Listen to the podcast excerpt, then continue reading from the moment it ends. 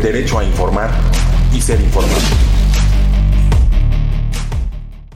¿Cómo le va? Muy buenos días. Bienvenida, bienvenido a una emisión más de su noticiario matutino. Está usted en Momentum en esta alianza que tenemos pie de página y Rompeviento TV, el calendario marcándonos 24 de octubre del año 2023, transmitiendo desde el Foro 2 de Rompeviento TV en la Ciudad de México. Gracias por acompañarnos. Bienvenida y bienvenido. Y bienvenida, mi querida Violeta Núñez. Buenos días. Hola, muy buenos días a la querida audiencia y muy buenos días, Ernesto. ¿Cómo estás?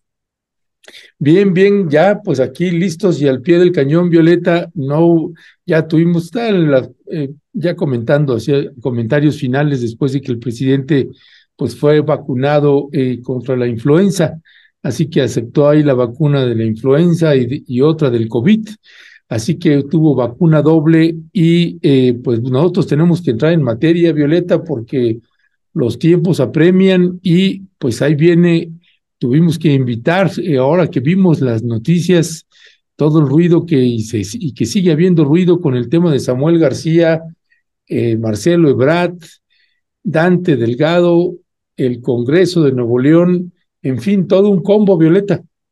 Sí, Ernesto, pues ayer y todavía hoy siguen siendo trending topic, lleva ya muchas horas, ¿no? Samuel García y todos ellos, eh, los, que estás eh, comentando, y muchas otras noticias, Ernesto, que ya al rato estaremos eh, comentando, lo de Guerrero, lo de Puebla. A mí me sorprendió mucho esto de San Miguel Canoa, que nos hizo recordar lo que ocurrió allá en 1968, Ernesto, que ya lo estaremos comentando, también lo de Tacámbaro, muchas, muchas cosas que pasaron el día de ayer y que, bueno, más adelante lo, lo Ernesto.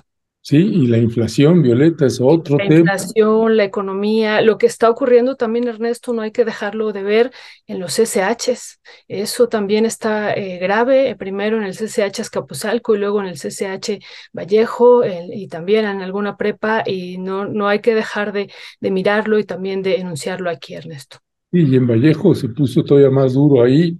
En fin, hay muchos temas. Por lo pronto, eh, invitamos al maxi abogado Federico Anaya Gallardo que nos acompañara para este, eh, para una breve entrevista para abordar el tema. Federico Anaya, nuestro querido Maxi abogado, pues es uno de los eh, abogados que le ha dado mucho seguimiento también a este conflicto que, que hay entre el Congreso local, el Congreso de Nuevo León, con el gobernador, el Congreso, el, también el conflicto que ha tenido el gobernador con el fiscal de Nuevo León o el fiscal con el gobernador, según lo mire usted. El punto es que eh, pues Samuel García anunció pues que sí se registra y que sí quiere ser candidato, aunque ya había dicho antes que no, ya dijo que sí.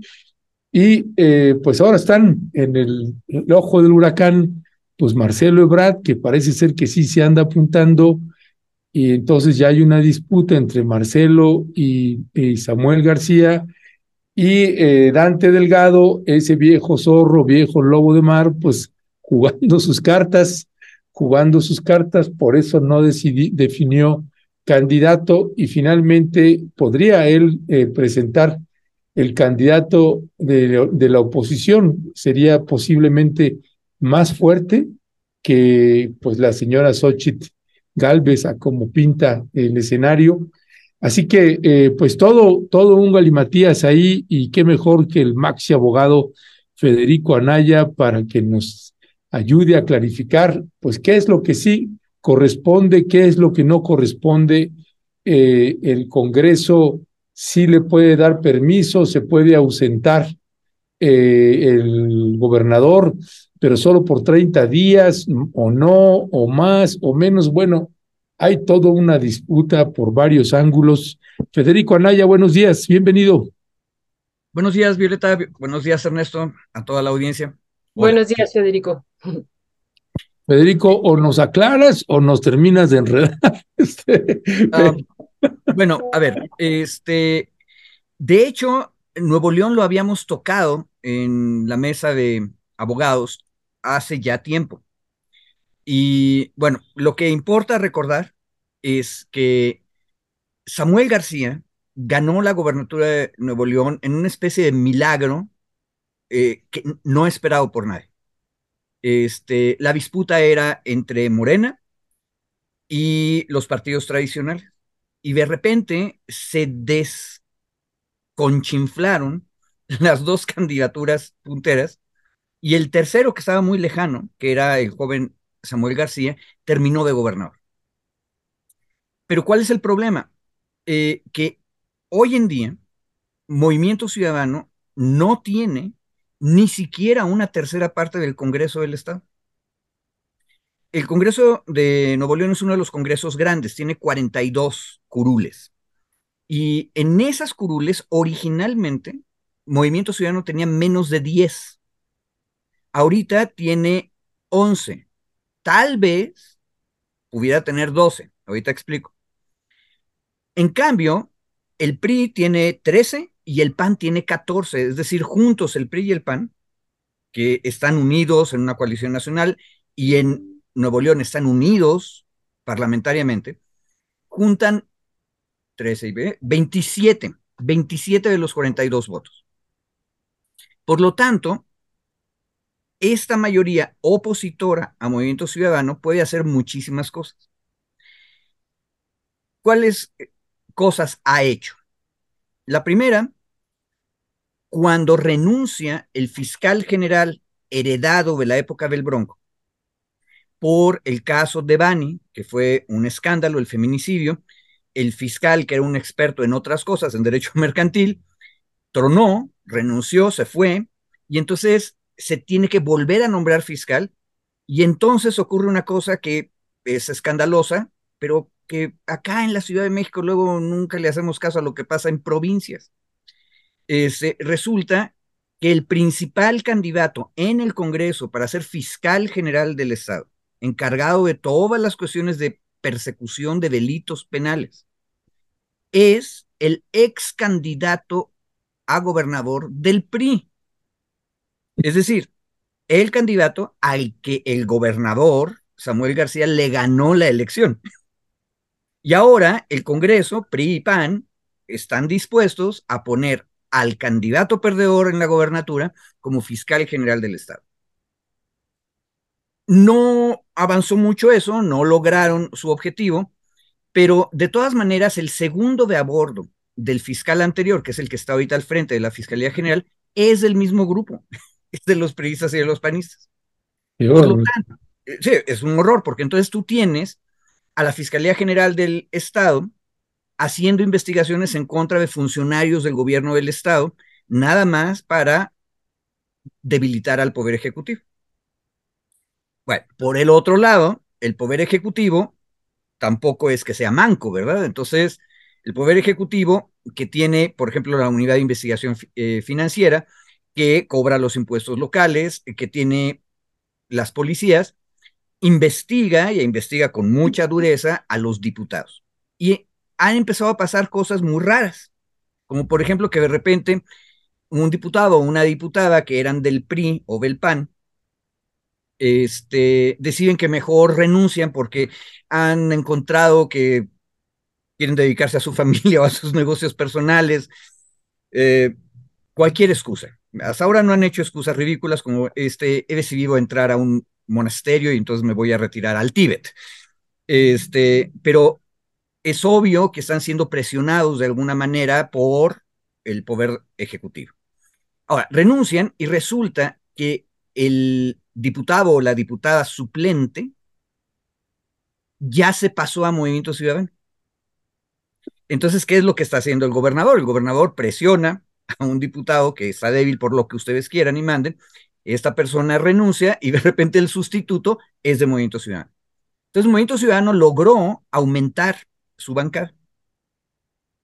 Ahora, aparte de Movimiento Ciudadano, hay dos diputados de Morena y uno del PT, si mal no me acuerdo, que podrían mejorar la situación del gobernador. Pero Morena no está con Movimiento Ciudadano, aunque en los últimos meses, con toda esta cuestión de Tesla y ese acercamiento público entre el gobernador de Nuevo León y el presidente de la República, este, que incluso tiene unas características rarísimas de imagen paternal, o sea, tienes al presidente de la República con el muchacho, este, parecería que los dos diputados de Morena, ah, y el del Verde Ecologista, no es del PT, es del Verde Ecologista. Gracias por ponerlo los números. Bueno, entonces podrían tener hasta 15. Entonces, Movimiento Ciudadano, Morena y el Verde podrían juntar 15. Pero si hacen ustedes la aritmética, eso no alcanza. Ni siquiera para la mayoría simple, o sea, mitad más uno. Y resulta que la otra cosa que hicieron los este, pianistas y priistas fue reformar la constitución. Y al reformar la constitución, metieron muchísimas más reglas para que el gobernador, uno, no pueda salir del Estado. Si sale al extranjero, tiene que presentar un programa de trabajo. Luego tiene que informar de qué fue lo que hizo. Y lo más grave, si la ausencia del gobernador, ojo, porque también puede ser que el gobernador se enferme, o sea, o puede tropezarse y tiene una fractura y entonces está incapacitado físicamente durante 15 días, bueno, este, el Congreso reconoció, algo es algo, que en esos casos, si la ausencia es de menos de un mes, de menos de 30 días, el sustituto del gobernador es el secretario de gobierno. ¿Y quién lo designa? No, no, eh, es automático. O sea, automático. El, automático. El, gobernador nombró a su secretario de gobierno, entonces eh, tiene cualquier problema de menos de 30 días el gobernador y entonces entra el secretario de gobierno. Eh, ¿Cuál es el problema? El problema es que para ausencias de más de un mes, el Congreso se aseguró que entonces el Congreso es el que nombra. Y esto es raro. Normalmente las ausencias en las que el Congreso norma son, eh, nombra al sustituto, en todos los otros estados de la República son ausencias más largas. Entonces es obvio que lo que están haciendo los congresistas del PRI y del PAN con esa reforma es acotar a su gobernador y mandarle un mensaje muy claro. Si tú te vas más de un mes, ya no es tu secretario de gobierno, es quien yo diga. Y quien yo diga son 13 más 14. Porque para la decisión de quién es el sustituto vas a la, mayor, eh, la mitad más uno. Pero si tuvieran dos terceras partes, también pueden juntar. Eso es lo más grave del asunto. Porque yo les decía, el gobernador ha estado sonsacando o consiguiendo diputados extras para Movimiento Ciudadano, pero también el PRI y el PAN hacen lo mismo. Y entonces aíslan a un legislador y se lo jalan para la votación. Y estoy seguro que cuando se escriba la historia detallada de esta época, vamos a encontrar que no solamente los convencían con argumentos, sino que los convencían a cañonazos de 50 mil pesos, este, con ofertas de impunidades, o sea, con todas las cosas malas que puedan imaginarse. Y también las buenas. O sea, así es la política. Pero, ¿cuál es el problema? Tú tienes una legislatura dominada por una coalición de partidos enemigos. Si pides una licencia y te vas, entonces el sustituto lo nombran tus enemigos. Es una pesadilla. ¿De qué le sirve a Samuel García irse de candidato si pierde la gubernatura? Es casi casi asegurarte que sea un priista el que sea gobernador. Perdón, aparte agregaría yo algo. Samuel García logró detener con una serie de maniobras extrañas que nombraran a su antiguo enemigo en la elección, el candidato del PRI, como fiscal general. Problema, esa victoria ahora se le puede volver un riesgo. Imagínense que el Congreso nombra el segundo lugar de la elección, porque puede nombrar a quien quiera. Entonces, es una pesadilla. Ahora, una explicación sobre este enredo. ¿Qué hizo Samuel para tratar de arreglar el asunto? Pues no pedir la licencia, porque lo peor que le podría pasar es que se la concedan. O sea, pide la licencia para irse durante seis meses a, hacer campaña y, y tratar de conseguir la candidatura y le quitan la gobernatura. Entonces, para no arriesgarse, fue a tocarle la puerta al eh, Tribunal Electoral del Poder Judicial de la Federación y le preguntó, oye, una cosa, este, ¿Podrías, por favor, declarar en teoría que si yo pido por más de un mes, de todas maneras, yo soy el que tiene que nombrar a, mi sucesor? Y el tribunal, muy inteligente, dijo, oye, pero tú no has pedido la licencia, o sea, esto no es un caso, todavía no te han negado la licencia, todavía no han nombrado a otra persona, entonces, ¿a qué me vienes a preguntar? O sea, los tribunales normalmente no hacen declaraciones en abstracto, sino resuelven casos. Y el tribunal le dijo, no, tú no tienes ahorita ningún agravio, por lo tanto yo no voy a conocer eso. Esa decisión del tribunal que andaba buscando eh, el compañero Samuel García era pues para curarse en salud, para que alguien dijera que él es el que puede nombrar a su secretario de gobierno y que su secretario de gobierno se puede quedar de gobernador durante seis meses. Pero el tribunal no jugó su juego y este y por lo tanto el Congreso del Estado ya dijo, bueno, este, no le digas mentiras al tribunal, tú no me has pedido la licencia. Ya pidió la licencia. Y ahorita estamos en la trampa. Si se la conceden, como es de más de un mes, la constitución como está ahorita en, Nuevo León dice que es el Congreso el que tiene que nombrar. Y el Congreso puede nombrar en realidad a quien quiera. Este, bueno, por cierto, así se ve la democracia y luego es divertida, pero es muy inestable. Eh, una última cosa para que se entretengan más las compañeras y compañeros de la audiencia. Esto podría ser también una novela policíaca o de mafia. En medio de todos los pleitos que les estoy contando, por supuesto que el gobernador ha buscado amparo, ha ejercido acciones, eh, perdón, controversias constitucionales. En contraposición, la legislatura dominada por el PRI y el PAN también meten acciones de inconstitucionalidad y también amparos. Entonces están litigando. Y resulta que hace como tres meses, de repente asesinan al encargado del jurídico del Congreso. O sea, el que está organizando el litigio del lado del Congreso hay un atentado y lo matan.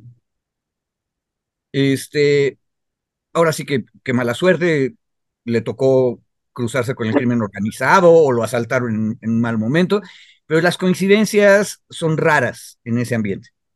Y entonces, los diputados del PRI y el PAN dicen y han denunciado públicamente que en realidad el gobernador está tan dispuesto a perseguirlos que ese atentado es parte del asunto. Y así se las están este, jugando. El peligro, hay que decirlo, de la democracia es que de repente alguien pierda la razón o pierda la paciencia y deje de jugar a la buena. Pero esos son los riesgos y siempre es preferible la democracia y la libertad que este, la tiranía. Pero así está ahorita Nuevo León y si le conceden la licencia, como está la constitución ahorita, el Congreso es el que decide. Y en una nota, este video, este López Dóriga, muy cínico, decía, ah, pues lo más seguro es que pongan a alguien que sea de el PRI y el PAN. Pues sí, este, pero pues, eso lo sabíamos desde hace como seis meses, cuando empezó esta crisis. De hecho, las reformas constitucionales que les cuento ocurrieron a finales de, del año pasado. Entonces, esto ha estado calentándose poco a poco en Nuevo León y como que nadie se dio cuenta, todo el mundo se entusiasmó con Tesla, este, mientras la gasolina que ya no van a usar los carros estaba prendiéndose en el Congreso. Gracias, eh, Federico. Gracias por esta explicación tan detallada. Saliéndonos un poco del Congreso, pero digo, no nos podemos salir en su totalidad, pero bueno, ¿por qué en este momento Dante Delgado anuncia que Samuel García es una opción interna y Marcelo Ebrard una externa? Y bueno, esto que ya habíamos visto también de Samuel García, que también se hizo tendencia ayer el video por todos lados estaba, de que él había declarado en una entrevista que le hizo Broso, le había dicho que por nada iba a contender a la presidencia, que iba a cumplir su, su mandato de la gubernatura. Y bueno, ya vemos ayer que él tiene, incluso ya lo ha hecho público, de que él sí, que quiere y que bueno, solo esperaría a que le den pues el permiso, como tú lo acabas de explicar. ¿Cuál sería tu explicación? De por qué en este momento él sale y también por qué no hay ninguna reacción de Marcelo Ebrard hasta el momento, no hay ninguna, y qué tendríamos que esperar también de, de Morena, de, sobre todo de la Comisión de Honor y Justicia, pues que tiene pues en sus manos también esta respuesta que le va a dar a, Marcelo Ebrard, Federico. A ver, empiezo por lo último. Marcelo Ebrard tiene un proceso este, de carácter jurisdiccional, es decir, con forma de juicio en la Comisión de Honestidad y Justicia. Este, mi opinión personal es que no tiene muchos elementos, por más que ha hecho propaganda en el sentido de que él tiene todas las probanzas necesarias. Yo creo que no hay elementos, precisamente por la naturaleza del, este, de el mecanismo de designación que fueron encuestas. Eso lo hemos platicado aquí. Yo creo que no va a haber elementos y, digamos, e, esta es la opinión generalizada. La Comisión de Honestidad y Justicia probablemente no le va a dar la razón a Marcelo. Por otro lado, sería bien impráctico este, porque si le diera la razón, o sea, el escenario es, entonces, ¿qué pasaría? Pues entonces significa que Morena regresa al punto cero en el cual no hay este, ninguna claridad respecto de quién pudiera este, terminar siendo la persona precandidata. Eh, entonces, no, no suena muy razonable. Pero entonces, ¿qué es lo que tiene que hacer Marcelo? Y esa es una pregunta que nos hemos estado haciendo desde hace muchos, muchos meses este, decide que se va fuera. Si se va afuera, se va solo, eso ya no, ya no entró como independiente. Eh, ¿Qué formación política lo puede apoyar? Y entonces aparece Movimiento Ciudadano. Eh, Movimiento Ciudadano tenía dos candidatos muy obvios, que son sus dos gobernadores. El gobernador de Jalisco y el gobernador de Nuevo León son muy buenas piezas. Aparte es una carrera de honores electorales este, como que muy obvia, ¿no? O sea, logras la gobernatura este, y luego avanzas. Alfaro, por ejemplo, es mucho más de territorio, o sea, hizo una carrera como presidente municipal en Tlajomulco y luego Guadalajara y ahora es gobernador, entonces su siguiente paso es la candidatura a la presidencia. Samuel García fue senador, un poco viniendo de la nada, creo que en algún momento fue legislador local, pero muy, muy joven, pero es un senador muy joven y luego salta a la gobernatura, sucede el milagro del que habría y termina siendo gobernador. Entonces, está muy bien. Un equivalente suyo, más o menos en el mismo grupo de edad, es Colosio Jr., también de Movimiento Ciudadano, quien dijo que él no va a jugar. ¿Por qué? Porque no es su generación todavía y él se guarda para, para siguientes oportunidades. Y ojo, este compañero, Colosio Jr., es el alcalde, si mal no me acuerdo, de Monterrey. O sea, es el segundo puesto ejecutivo más importante en Nuevo León. Entonces era otro candidato, pero ese dijo, ya no. Ahora, el problema ahora del Movimiento Ciudadano es que ya no tiene candidatos fuertes porque el compañero Alfaro decidió apostarle a la alianza con el PRI y el PAN y Dante decidió que no. Y ahí se confrontaron. Entonces, se queda sin un precandidato, Movimiento Ciudadano. Y luego tienes el problema de Samuel. Samuel, si se va, pierde la gobernatura, entonces deja de ser interesante. Ojo, no es que hagan fraude, pero sí importa simbólicamente que el gobernador con licencia de Nuevo León se lanza. Eso era lo que hacía, por ejemplo, que el Bronco fuera una opción que sobrevivió más tiempo que Margarita. ¿Se acuerdan que había dos candidatos a la presidencia independientes? Margarita Zavala y el Bronco. Margarita se desinfló muy pronto y se retiró. Pero el Bronco se quedó hasta el final. ¿Por qué? Porque era el gobernador con licencia de Nuevo León. Por cierto, para que vean cómo toda la gloria de este mundo es vana y transitoria. El Bronco parecía muy fuerte y abusó, pero esa precandidatura le costó, porque el Tribunal Electoral Federal descubrió que había hecho trampas a la hora de juntar las mentiras, las mentiras, Está interesante, fue una En parte, sí, en parte, en parte. Exacto. No estás que, que, eran mentirosas sus firmas, eso fue lo que descubrió el tribunal. Y como no hay sanción para eso, el tribunal le dijo a la legislatura de Monterrey, o sea, al Congreso del Estado, castígalo. Pero como en ese momento el Bronco todavía tenía control de su legislatura, la legislatura dijo, no sé cómo castigarlo, entonces no hizo nada. Pero por otras razones, el Bronco terminó también en la cárcel, si ustedes se acuerdan. Entonces, esa historia terminó muy mal. Entonces, yo creo que Samuel está jugando con ese precedente.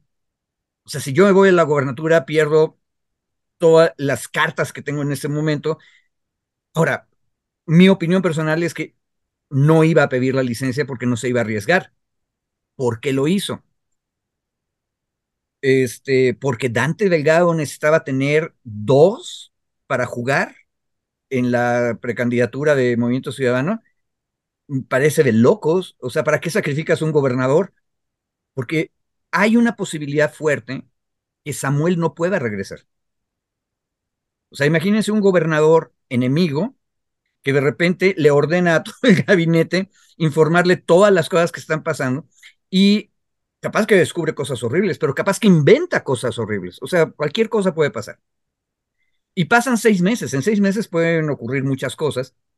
Y cuando regrese, si es que regresa Samuel, lo que va a tener es a una administración pública en su contra, potencialmente. Entonces no tiene mucho sentido. Este, a cambio de que, de que Marcelo tenga competencia, o peor, capaz que Marcelo ya dijo que no, y por eso necesitan un candidato. Bueno. Es, eh, yo no me atrevería a decir qué está pasando. Lo que sí sabemos es que el PRI y el PAN tienen hoy en día el poder y la responsabilidad de nombrar al gobernador sustituto de Nuevo León.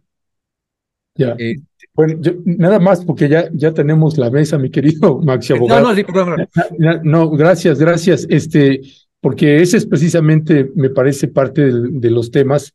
Nada más eh, aviso ahorita porque eh, las compañeras que van a entrar a mesa, Edurne nos compartía un tuit de, em, de Jacob Polemski, si me haces favor de ponerlo ahí a cuadro, y además ya consultando, ya eh, es prácticamente un hecho. Desde su liderazgo, dice Jacob Polemski, el camino de México, Marcelo Ebrard, figura clave en la política mexicana, se prepara para un anuncio importante el 3 de noviembre. Mantente atento a las novedades. Pues la novedad que para el 3, para el 3 de noviembre ya no va a ser ninguna novedad. Les puedo prácticamente ya confirmar, casi confirmar, que Marcelo Ebrard pues es el que se apuntala de manera fuerte por encima de Samuel García para ser el candidato de Movimiento Ciudadano para contender para la presidencia de la República Mexicana. Ahí nomás lo dejamos, este, Va a pues ser un anuncio post-mortem. post-mortem. Sí, bueno, después del Día de Muertos. No sé. post-mortem. Y además se le adelantó, ¿no? Dante Delgado se le adelanta a Marcelo, a Jacob. Pues eso, eso también, por eso le preguntaba yo, Federico, ¿por qué lo hace? ¿Y para qué lo hace? ¿No? Pero, bueno, ya habrá oportunidad de seguir discutiendo esto, Federico. Es que, por lo que está diciendo Ernesto, Violeta, lo que tenemos ahorita es un, eh, una especie de toma agresiva de MC por parte de Marcelo. Sí, sí. Este, no nos vamos a aburrir. No, no, nos vamos a aburrir. No, nos aburrimos nunca y no nos vamos a aburrir. Así es, querido. Qué cosa, hombre. Pues bueno, pues se agitan las aguas. Eh, mi querido Maxi Abogado Federico Anaya, siempre gracias. Un abrazote. Te cuidan. Gracias, compañeras, compañeros. Un abrazo. Pues esto se va a poner en candela pura, Violeta. Este, Bien, pues tiene, bien tiene razón Federico, no nos vamos a aburrir y bien tienes razón el anuncio post-mortem. Este, oye, Ernesto. Dicho, imposible. Sí, y bueno, ya habíamos platicado que, pues no sé, yo escuché a Julio Astillero hace como tres años decir que, sí, hace como dos o tres años, creo que lo comentamos aquí, decir que Marcelo Ebrard iba por Movimiento Ciudadano para la presidencia y para la jefatura de gobierno iba Ricardo Monreal, ¿no? Y pues es, una situación que se está llevando a cabo, Ernesto, ¿no? Que todo, todo indica que eso prácticamente es un hecho consumado. Digo, lo de Ricardo Monreal no, pero lo de Marcelo Ebrard sí. Sí, sí, es, es algo que pues ya se venía cocinando de tiempo atrás y finalmente pues está, se está confirmando. En fin, si te parece, Violeta, vamos, vamos entrando a la mesa que ya estamos bien retrasadas, bien retrasados eh, con nuestra querida Leticia Calderón, Edurne Uriarte, Marta Olivia López. Hoy no va a estar, eh, nos avisó que no podía estar Ingrucha, Ingrid Turguelles, pero ya están aquí estas Periodistas, académicas, analistas, politólogas y quién mamás, mamás, eh, eh, mamás, además también de gatitos, de perritos, este, y mamás. Pues sí, y de un montón de alumnos y de alumnas también. En fin, este, ¿cómo están compañeras? Buenos días. Muy buenos días. Súper bien, súper bien aquí, muy animada. Muy buenos días a todas y a, todas y Ernesto. Eso. Sí, gracias. Pues ya lo podemos meter como parte de, la, de todas. De todas, sí, ¿no? Sí, así debería ser parejo, pues, si son más mujeres, todas, somos más hombres, todos. o todas también. O todas, sí. Este, si les parece, eh, y gracias Edurne por compartirnos el, este, este anuncio de Jade Cole, y además ya están llegando ahí informaciones del más allá y del más acá, donde prácticamente, pues sí, es un hecho que ahí va Marcelo por Movimiento Ciudadano no era de los temas que teníamos programados, pero si les parece comentar un poquito, bien que vale la pena. Así que, mi querida Marta Olivia López, ¿qué decir al respecto? Leti, Leti, Leti. Ah, a mí me gustaría escuchar a Leti primero. Órale. estoy oyendo la noticia en este momento, o sea, estoy con esto. También nosotros, Leti, también nosotros. Oh, nadie se quiere echar el tiro. Bueno, Edurne, Edurne, Edurne, adelante. Escuchaba yo, bueno, escuchaba yo a, la. Edurne primero, Edurne. No, no, no, vas, vas, Marta Olivia. No, ya que se pongan de acuerdo. Bueno, yo escuchaba al abogado ahora y, y decían, eh, justo hablaba con una persona anoche, un personaje, eh, y me decía, este, espera el 3 de noviembre que Marcelo se va a ir a MC. O sea, ya todo el mundo lo sabe. Todo el mundo sabe. Uy, se está congelando. Sí. Marta Olivia, tenemos problemas con tu señal. Tenemos problemas con tu señal. A lo mejor apagando la cámara, capaz que agarra mejor. A mí me parece coincido con el si la, si la, si la podemos sacar y volver a meter, a ver si, recuperamos. Gracias. Ya este, Ah, ok. Ah, ya la pago. Ahora sí. Ah, regresa, a ver si puede regresar. Perdón, este, ahora ya la sacamos cuando ya había apagado la cámara y a ver si podemos retomar desde el inicio lo que decía Marta Olivia López. Así que mientras entra, pues Edurne, tiene usted la palabra. Sí, yo mientras los escuchaba con el Maxi y veía lo de J. Cole, me acordaba de todo el proceso de la pre, pre, pre, pre candidatura de interna de Morena y, y pensaba, híjole, ¿cómo llegamos a este punto, no? O sea, ¿cómo, qué fue lo que pasó para, para estar en esta coyuntura? Porque pues ahora lo único que vamos a ver realmente es un cochinero, o sea, una lucha por el poder brutal, este, del lado de Morena, del lado de, mm, de Marcelo y del lado pues del propio frente, ¿no? Y yo lo único que alcanzo a ver en estos momentos es cómo lo que se está capitalizando en realidad es el poder de la derecha.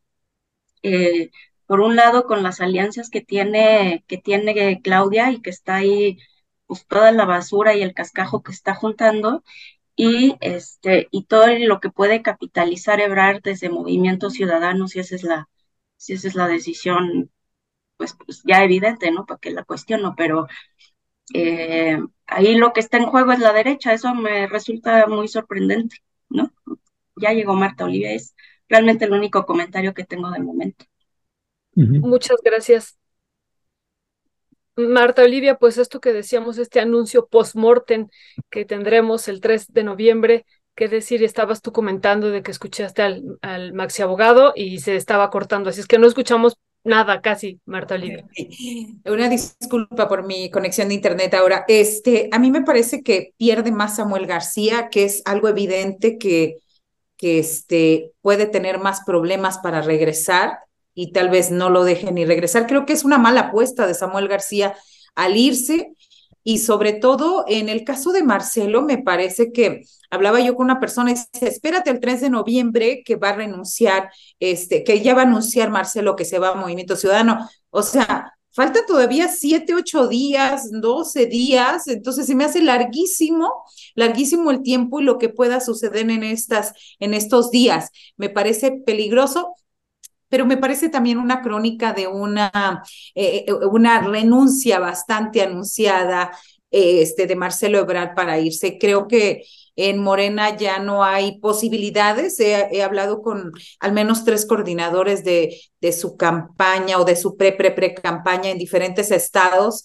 y lo que comentan es es demasiada la necedad. Incluso ellos ya se han bajado de esa intención en tres estados donde dicen es que ya no hay posibilidades, es estar con Morena o estar en contra de Morena. Esa es mi única aportación. Leticia, y que tú, si no mal recuerdo, decías, no creo que se vaya a Movimiento Ciudadano, eh, Marcelo no sé si me estoy confundiendo o no, este, pero eras muy escéptica a que Marcelo hiciera esa, ese movimiento, eh, pero parece ser que sí.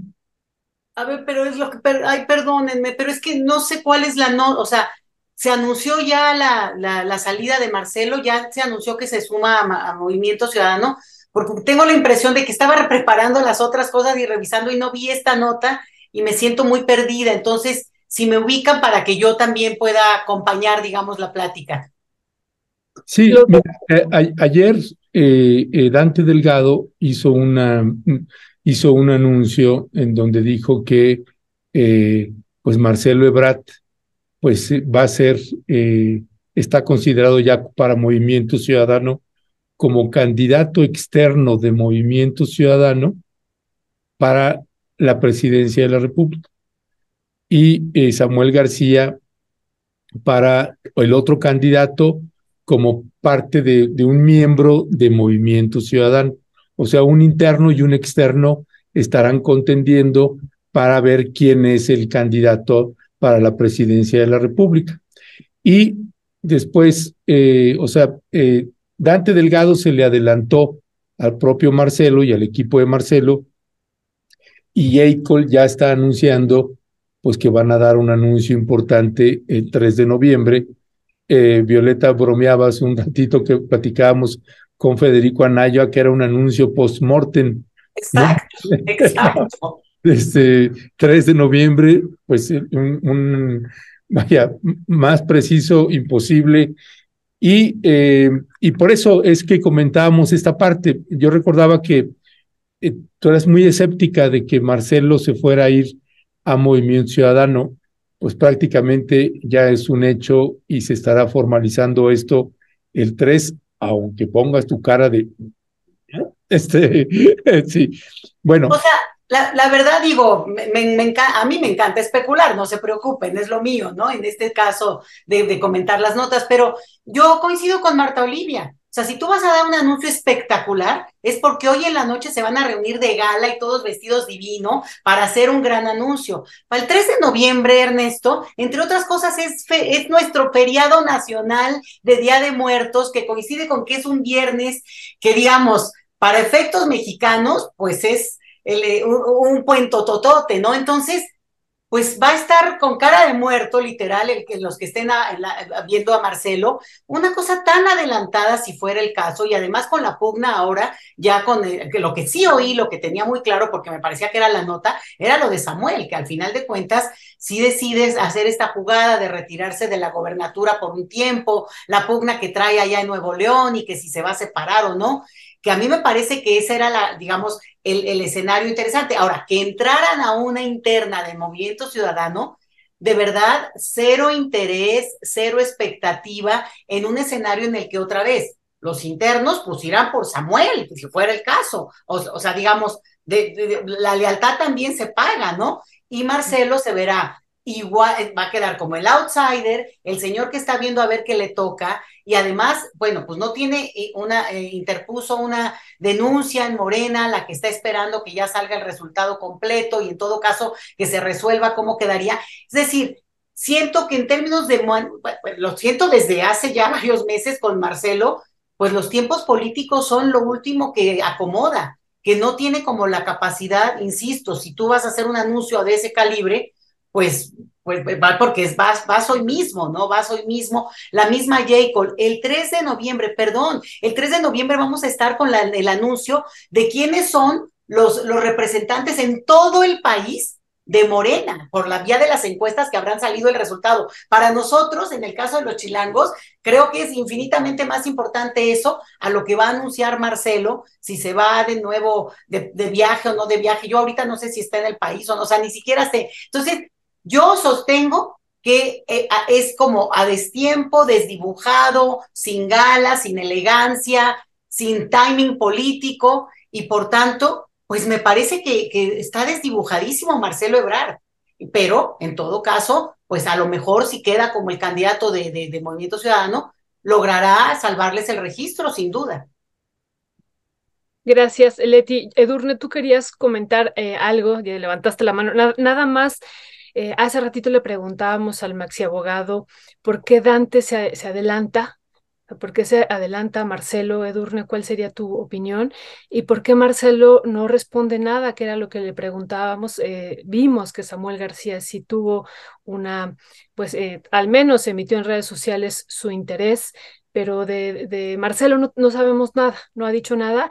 Y también le preguntábamos sobre la Comisión Nacional de Honestidad y Justicia de Morena porque bueno, acuérdense que está ahí el, el, tema también y que se había llevado al tribunal, el tribunal incluso pues emitió un comunicado o un, eh, pues sí, diciendo a Morena que tenía que responder. Entonces, pues también está esto otro que no hay que olvidarlo y que decíamos que esto también se podía judicializar y que pues en algún momento que entrevistamos a Citlali Hernández decía pues lo, lo que no queremos que pase es eso y se llevó al tribunal y faltan todavía estas, estas respuestas, eh, Edurne. ¿Cuál sería tu valoración sobre esto también?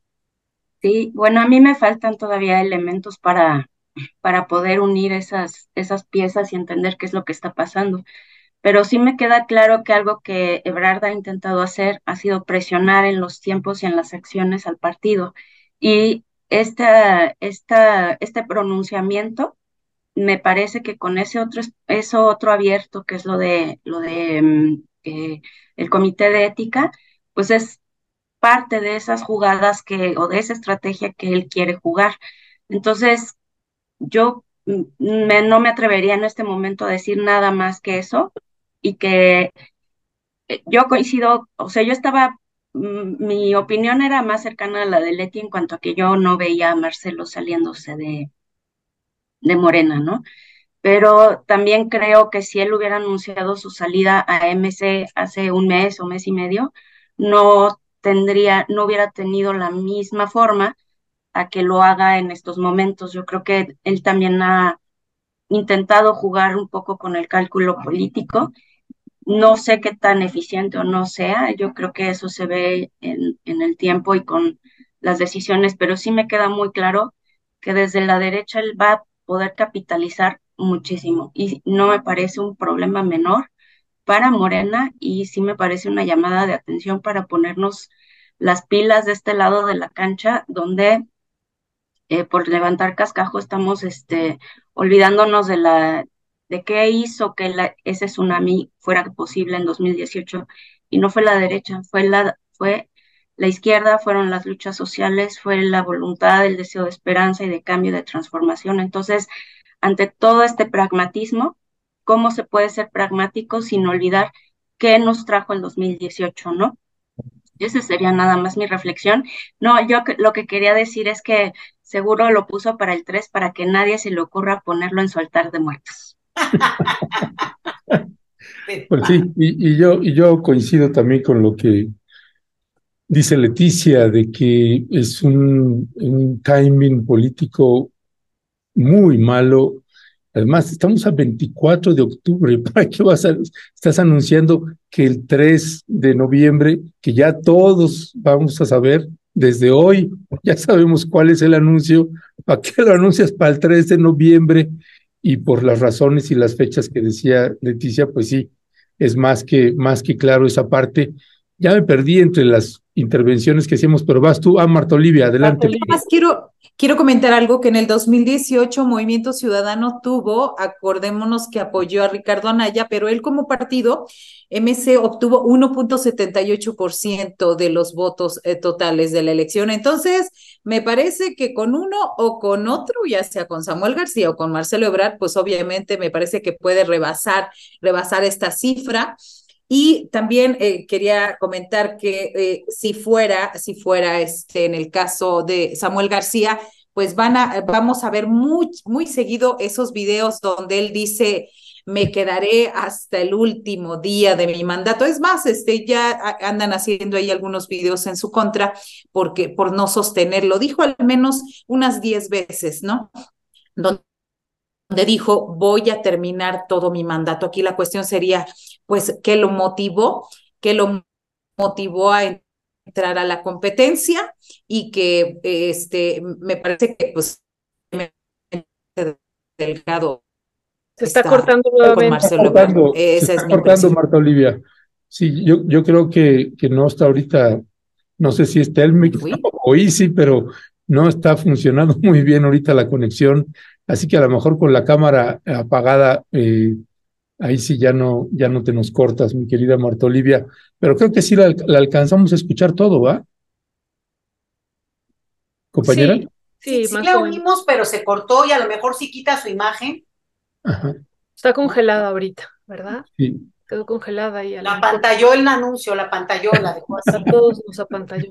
Sí, sí. Oigan, este, pues ya, ya, ya ni sé ahorita cómo, cómo quedamos, este, ya ni siquiera sé, vas tú, Violeta, voy yo, y a quién le toca. Sí, le toca, le toca a Leti, y pues eh, este tema, Leti, a lo mejor vamos a saltar de la cumbre que hubo el fin de semana en, en, Palenque, que fue muy anunciada y que pues fue muy seguida en términos de visitar esta zona arqueológica y hoy ya también hizo referencia el presidente, pero bueno, el tema era un tema que tú eres una gran, gran especialista de esto, el tema migratorio. Leti, ¿qué decir? ¿Cuál es tu balance sobre esta cumbre y los personajes también que asistieron acá? Leti. Bueno, como toda la mayoría tal vez oyeron, ¿no? Esto de que esta cumbre que reunió a los presidentes de la región latinoamericana de los países de mayor expulsión migratoria, con sus excepciones, ¿no? En el intento de, trazar un plan que pueda contribuir a que, bueno, también asuman las responsabilidades, pero muy como también apoyándose. Y entonces voy a decir nada más cosas muy, muy concretas porque es un tema enorme. Una, es el mismo plan, con otras palabras, al inicio del sexenio. Y no hay que, digamos, hay que tener claro que hoy Marta Bárcena es la secretaria de Relaciones Exteriores y era la directora de CEPAL, que es el plan que el, el presidente hizo suyo para echar a andar este proyecto de desarrollo en la región Centroamérica, incluido México. Entonces, esto es como que mantiene una constancia y eso es plausible, pero estamos viendo el mismo programa, con una diferencia, nuevos actores políticos en la región que no había hace cinco años, eso es cierto. Y esos actores, para bien o para mal, en algunos casos, ¿no? Eh, bueno, pues también tienen actitudes y posiciones y posibilidades diferentes, como es el caso de Petro en Colombia, Xiomara en Honduras y pronto en, Guatemala. Esperemos que eso prospere de una manera positiva por la democracia en ese país.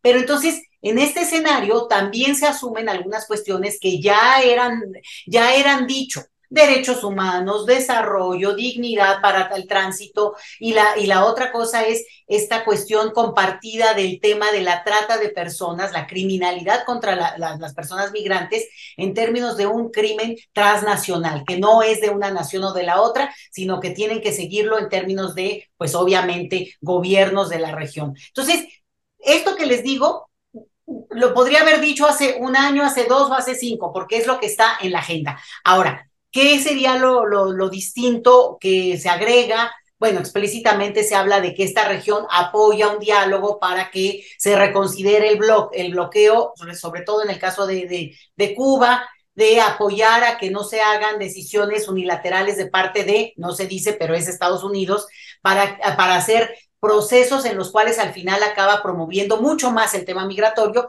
como ocurre con los lo que le llamamos, llamamos nosotros efecto llamada, que es que dices, bueno, los venezolanos sí se van a poder regularizar, pues ahí van todos los venezolanos, pero claro, en el camino se quedan todas las otras nacionalidades que no encuentran respuesta hasta que eventualmente hubiera un llamado de ese tipo. Entonces, es un juego muy cruel. Eh, dicho esto, creo que este asunto de la cumbre es muy importante por, por, por muchas cosas, ¿no? Retoma el tema, la constancia del presidente López Obrador demuestra que no deja un tema, no lo deja y lo mantiene, pero porque López Obrador se va a reunir con Biden en un mes Y entonces el hecho de que él pueda llegar y decir, a ver, los presidentes de la región, que no somos menores y no somos economías menores y menos ya juntos, lo que te venimos a decir es que nos hacemos responsables, pero necesitamos que la otra contra, que la contraparte, ustedes también busquen y entiendan algunas de las posibilidades. Muchas, la verdad yo se los digo, en un escenario preelectoral o ya plenamente electoral dentro de un, en breve en Estados Unidos, se ven difíciles porque pues es parte del jugueteo político el tema de Cuba, siempre es un tema que divide a la sociedad estadounidense o el tema mismo de migración. Entonces, yo creo que aquí lo que está faltando, aunque yo se lo, yo les, eh, les anuncio que cuando lo tenga, se lo aviso con detalle, si hay algunas cuestiones más desglosadas, por ejemplo, y con esto cierro, hay eh, lugares comunes, ¿no? De la dignidad de las personas, el buen, este, los derechos humanos. A ver, hay cosas hiper concretas que pueden llevar a eso. Por ejemplo, México tiene por lo menos 10 años en que no lleva a cabo una una regularización migratoria masiva y por supuesto, si las personas no tienen recursos de manera gratuita, que permitiría que en este país quienes están con documentos vencidos o incluso sin documentos, vayan a la autoridad y se regularicen y entonces sean ya parte de la sociedad de manera productiva y sin vivir en la clandestinidad, porque México tiene esa situación de manera grave porque, digamos, es todo un tema que se trabaja y lo comentamos mucho quienes seguimos este tema de lo migratorio. Entonces, cada uno de estos países podría ser lo suyo, entre otras cosas, facilitar la reunificación familiar, que es lo más doloroso que puede existir cuando las personas lo que quieren es estar con su gente amada y al final es un papel, un documento en el cual, y con esto, digamos, creo que es que se entiende todo. Las personas son indocumentadas porque no tienen documentos, pues denles documentos. Y aunque es una promesa de pedirle a Estados Unidos que se faciliten las vías de, de movilidad eh, regular, ¿no? Visas, para decirlo en, otra, en otro léxico. Bueno, también estos países podrían hacer lo suyo, incluyendo quitando visas entre nosotros, ¿eh? Eso ni se menciona, pero en nuestros países no tendríamos que tener visa para ir a El Salvador, a Guatemala y viceversa, ellos con nosotros, o a Colombia. A Colombia creo que no necesitamos. Pero, por ejemplo, ¿no? Hay varios países, ellos para venir a México, sí. Entonces, son cositas que podrán argumentar que se complica, porque entonces, bueno, pues entonces, ¿dónde está el paso, digamos, más radical frente a Estados Unidos? Nada más por decirlo así en cortito. Ya, eh, gracias, gracias Leticia. Eh, mi querida Marta Olivia, y, déjame, eh, te lo planteo haciendo también la pregunta para nuestra querida Leticia, porque también es alguien que reconocemos y le admiramos mucho el, el trabajo que ha estado haciendo en tema migratorio. Y tú estás en frontera, mi querida Marta Olivia, y trabajas los temas que sabemos que trabajas y trabajamos. Entonces, yo, te preguntaría en esta parte, porque para mí, en el tema migratorio, pues siempre está esa batalla que tienen muchas personas eh, que están trabajando el tema eh, de migración de las poblaciones migrantes, de eh, lo que deberían hacer Estados Unidos, países como México, Centroamérica y cualquier otro país en materia migratoria, como lo que nos acaba de exponer ahorita Leticia. Y siempre nos quedamos con eso y nunca sucede, ¿no? Este, y pasan sexenios y cuatrienios dependiendo del país y nunca sucede. Por eso yo siempre he peleado en el aquí y el ahora. Eh, de lo que se debería hacer, de lo que se podría o se debería hacer para tener que los que están, eh, los migrantes que están en nuestro país, o, cualquier migrante que esté en cualquier otro país, qué tipo de atención dar eh, en materia de albergues, en materia de trabajo, en materia de seguridad, porque me parece que es un tema de largo aliento y además viendo países como Estados Unidos o decisiones que se han tomado acá, no veo mucho quórum que vaya a haber un cambio como el, eh, el soñado con cosas mínimas o máximas, según lo vea usted, como lo que acaba de plantear ahorita Leticia. Y, por eso yo siempre he insistido Sí, pero en el aquí y el ahora, ¿no? ¿Cómo les van a atender para que no estén en esa condición? ¿No? Desde tu punto de vista, ¿qué crees que se podría hacer eh, desde nuestro país para que no estén en una condición de extrema vulnerabilidad como se encuentran pues, muchas personas en nuestro país? Sí, en primer lugar, ser sensible a este tema. Me parece que falta mucha este, sensibilidad de la gente que tiene que ver con los trámites de migración. Por ejemplo, en Matamoros, Tamaulipas, hay un, kilómetro y medio de personas que están asentadas en la orilla del río Bravo. Y, y, son eh, ya colonias que se hacen en esta parte. Y lo que nosotros vemos, por ejemplo, en los trabajadores del Instituto Nacional de Migración es solamente que van eh, cuando va, se acercan al puente o intentan llegar o están ahí, lo primero que hacen es intentar extorsionarlos. Y esto es bien claro en todas partes. O sea, ni siquiera, eh, eh, primero es el trato. Cuando hablo de sensibilidad, es a los mismos funcionarios.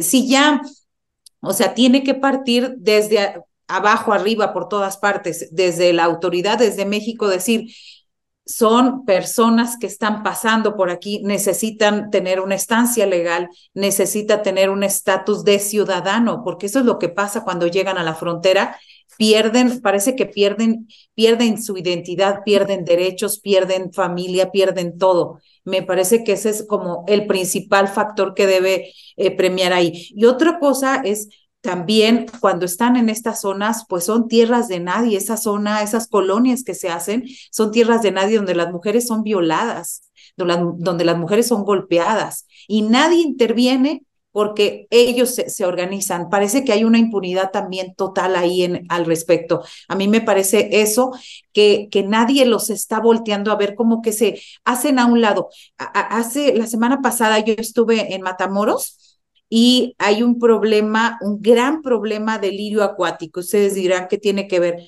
Está inundado toda la zona y ninguno de los dos eh, estados, ni Tamaulipas ni Texas, ha este, hecho nada. ¿Por qué? Primero, es una gran contaminación ambiental, pero segundo, eso impide que ellos se crucen por el río Bravo. Entonces, parece como una cosa menor. Hay una toma que hicieron unos compañeros eh, documentalistas de kilómetros y kilómetros totalmente sellada de verde. Entonces, eso también me parece que resulta grave, a lo mejor a muchos no le interesa, pero también es esa parte, porque ya solamente queda el camino de acceso de los puentes, de aventarse, como ha pasado desde abril pasado, en 200, 300 y llegar hasta el puente y, e internarse ilegalmente y bueno, con todo lo que eso conlleva. Me parece que el principal, decía Oscar Misael Hernández, investigador del Colegio de la Frontera Norte, lo primero que tenemos que saber es que vienen, que están aquí y que tienen derecho a ser aceptados como ciudadanos y de que tenemos que enriquecernos con esta forma, con su cultura, sus costumbres y demás, pero sobre todo que debe prevalecer el respeto a sus derechos humanos. Gracias, eh, Edurne, sobre, sobre este tema y sobre también las declaraciones que hacía la canciller Alicia Bárcenas, eh, sobre todo en estos últimos, en el, último, ¿no? El discurso que da ya al final, donde habla de los temas que pues eh, son los que originan la migración. Y a mí me llama la atención que en esos temas no menciona en, al principio lo de la violencia, menciona la parte económica, menciona la parte social, la ambiental, ¿no? La toma, y no mete en este primer momento lo de la violencia. A mí, a mí me llama la atención. Eh, ¿Cuál sería tu análisis sobre esto? Y esto que ya decía Leti, que tiene pues más de cinco años, años la misma agenda y no se ha avanzado y vemos nuevamente una declaración donde se, se vuelve a enunciar como un tema fundamental el derecho humano a migrar.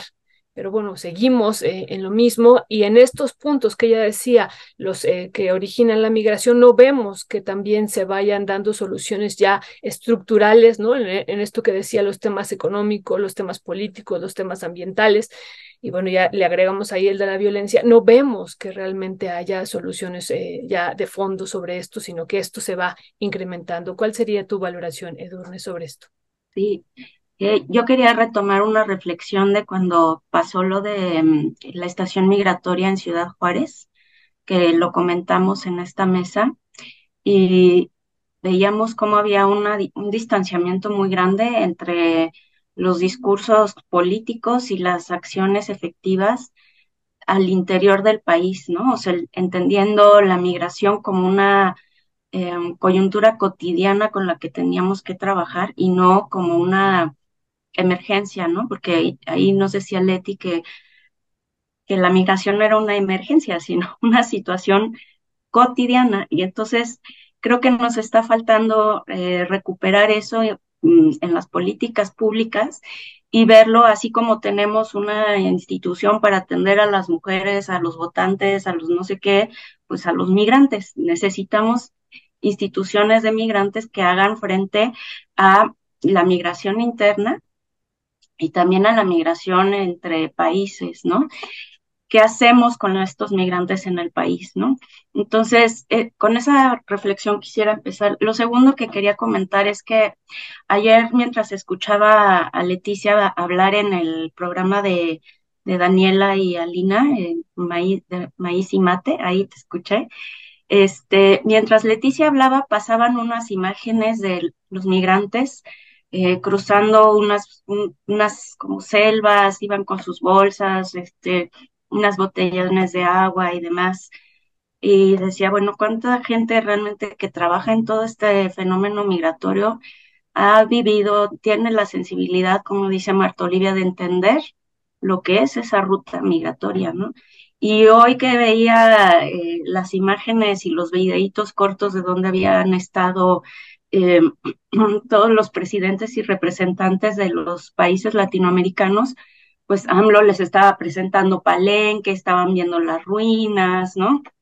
Entonces, están mirando el fenómeno migratorio desde el lugar de la política pública, donde eh, como en, esas altas esferas no están viendo realmente eh, ese, esa experiencia de vida diaria problemática que, que necesitamos que vean para que puedan generar políticas públicas y toma de decisiones y estrategias necesarias para sensibilizar efectivamente. O sea, el acto de sensibilizar ante la problemática me parece que es muchísimo más eh, profundo de lo que de lo que parece, porque yo no me había percatado de esto que decías de que no mencionó el tema de la violencia, pero sí me resulta interesante ese silencio, porque, por ejemplo, la desaparición forzada tiene un silencio muy profundo en todos los niveles de la política, ¿no? Entonces,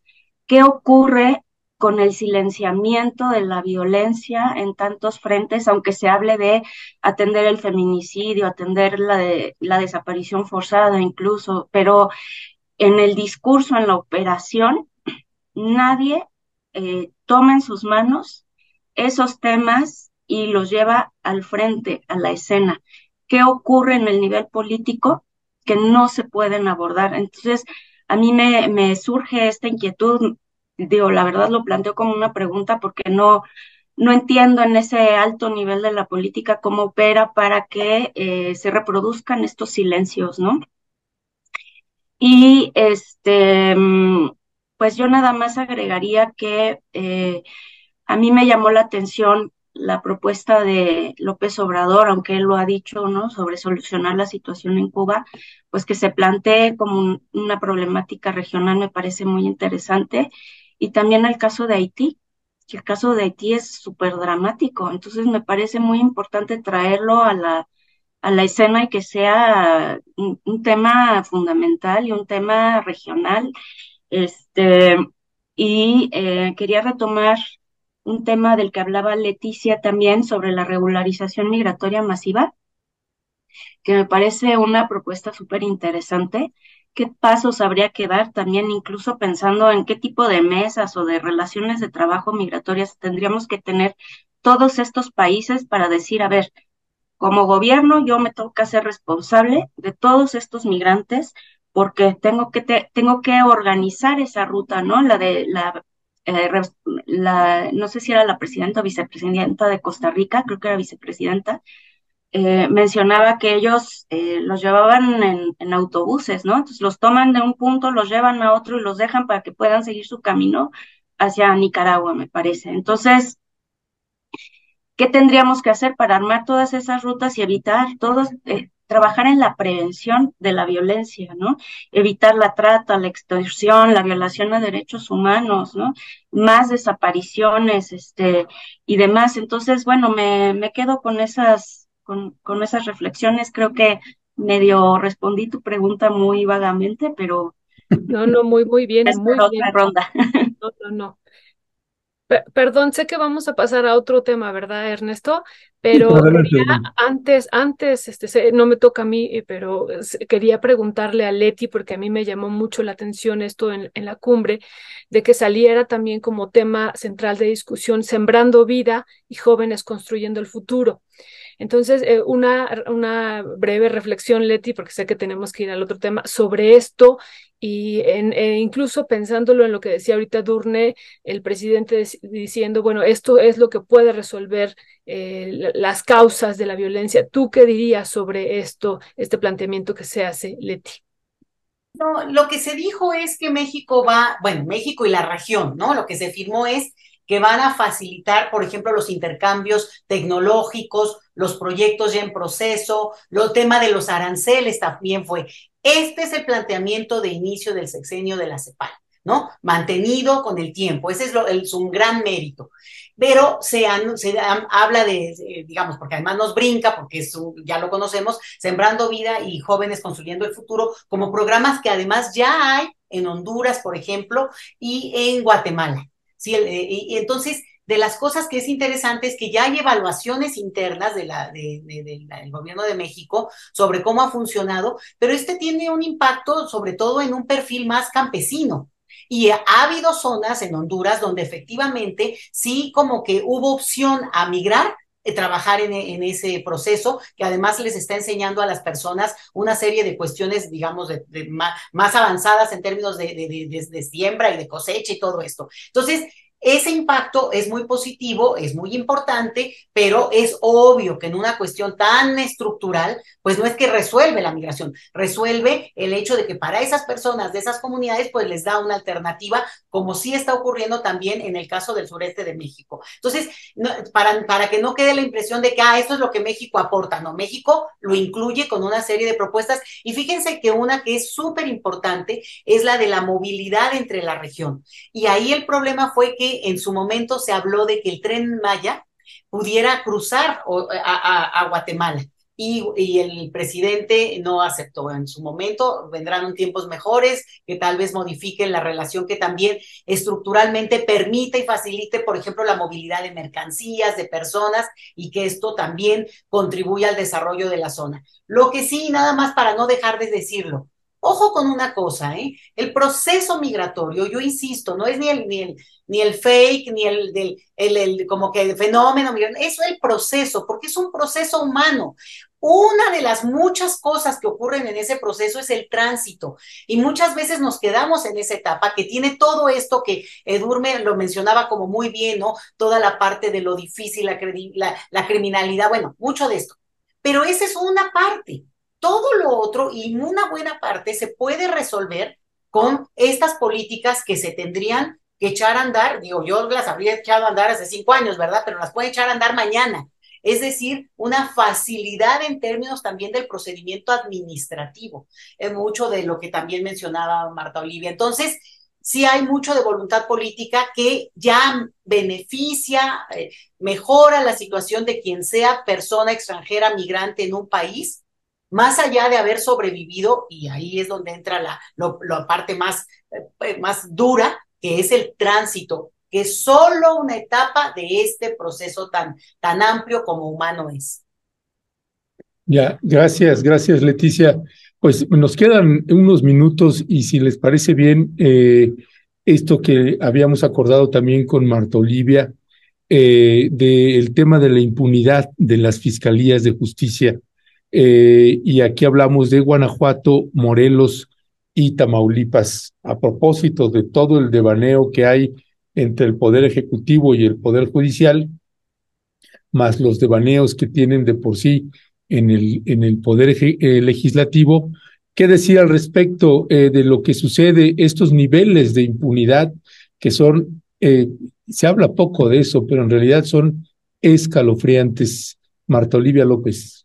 Así es, eh, bueno, este tema de los fiscales de Morelos, Guanajuato y Tamaulipas, a mí me parece que son funcionarios de primer nivel que bajo la falsa premisa de una autonomía han cumplido la labor de guardaespaldas o tapaderas del Ejecutivo y del partido político gobernante. Y nos referimos a los casos de Carlos Amarripa Aguirre de Guanajuato, Uriel Carmona de Morelos e Irving Barrios Mojica de Tamaulipas. Me parece que podrían haber tenido buenas intenciones, es decir, el hacer las fiscalías autónomas, pero estos son los claros ejemplos del pésimo rumbo que puede tomar una autonomía en la procuración o procuraciones y ahora fiscalías de justicia. En un, en un inicio, los gobernadores en turnos los colocaron para que los protegieran. Y, también hay que decirle que van en paquete los fiscales anticorrupción, me parece que eh, también se tiene que revisar esa legislación y que haya una transparencia y rendición de cuentas. Ahora mismo, por ejemplo, y digo eh, de pasada, Carlos Amarripa Aguirre, pues este fiscal transeccional que podría cumplir hasta 18 años en el cargo, donde nuestro compañero Arnoldo Cuellar ha documentado a través de PopLab todas estas irregularidades y la forma en cómo ha actuado eh, Samarripa Aguirre ante las críticas también. Eh, las críticas en primer lugar y en segundo el hecho de que inventan, inventan números para justificarse ante el Secretariado Ejecutivo de Seguridad Pública y cambiar las cifras oficiales de delitos. En el caso de Uriel Carmona, pues acusado de proteger un feminicidio. Irving Barrios Mojica, pues tiene solo varios detalles. Una, perseguir a todos los opositores al cabecismo ser la mano ejecutora de Francisco García Cabeza de Vaca y el antecedente que tiene él es que participó en el Michoacanazo, aquella detención de alcaldes y funcionarios en Michoacán que después tuvieron que ser liberados. Pero bueno, no todo es malo. Hay, un caso, digamos, un caso de éxito en procesos de exfiscales y se trata de Jorge Winkler Ortiz, exfiscal, exfiscal de Veracruz, quien está privado de su libertad en el penal de máxima seguridad del Altiplano en el Estado de México él pues ha obtenido diferentes, eh, diferentes suspensiones y demás. Él este, se encuentra este, detenido Recordemos de su eh, arresto fue con elementos del ejército, del Centro Nacional de Inteligencia y de la Coordinación Nacional Antisecuestro. Estuvo prófugo tres años, así que eh, su caso, él era un abogado vinculado al exgobernador Miguel Ángel Yunes Linares, este, y también durante el gobierno del panista Yunes, él se distinguió por confrontarse con familiares de personas desaparecidas y por bloquear y hostigar a periodistas. Así que no todo es malo, hay un caso de éxito que está ahí en la cárcel y bueno, lo que esperamos primero es transparencia al respecto, Ernesto. Muchas gracias, eh, Marta Olivia. Bueno, pues eh, querida Edurne, sobre este tema, eh, tú quisieras aportar algo, algo más sobre esto que nos estaba comentando Marta Olivia de las fiscalías. Y bueno, además, a lo mejor lo podemos también hacer ya para ir cerrando en este contexto ya del Poder Judicial y de esta marcha que vivimos el día domingo acá en la Ciudad de México, que todavía hoy se mantiene el paro del Poder Judicial y no sabemos si se va a extender porque pues hoy se va a discutir en el Senado, hoy es un día también importante, ¿no? Si se aprueba la desaparición ya después de que se aprobado en la Cámara de Diputados lo de los fideicomisos. Edurne. Sí, yo nada más quiero leer un comentario relacionado con el tema anterior de Esther Cuellar que dice, doctora Leticia para titular del Instituto Nacional de Migración. Ya, lista. ¿Verdad? Todos ya Estás votada, Leti. No, no, mira, nada más te voy a decir una cosa. Yo creo que estamos hablando de, nada más para que quede muy claro, de un Instituto Nacional de Migración tan, tan corrompido desde adentro que se necesita realmente, el padre Solalinde lo dijo, ya ni siquiera reingeniería, desaparecerlo, pero bueno, ahí quedará para un siguiente periodo. Bueno, entonces, Leti para el nuevo Instituto Nacional de Migración. entonces, bueno, y yo nada más agregaría que a los datos que, aporta Marta Olivia, que aunque tenemos por un lado la batalla en el, en el Poder Judicial con la Suprema Corte de Justicia de la Nación, allí hay una tensión política que no es constitucional, es política entre los poderes, ejecutivo, legislativo y el judicial.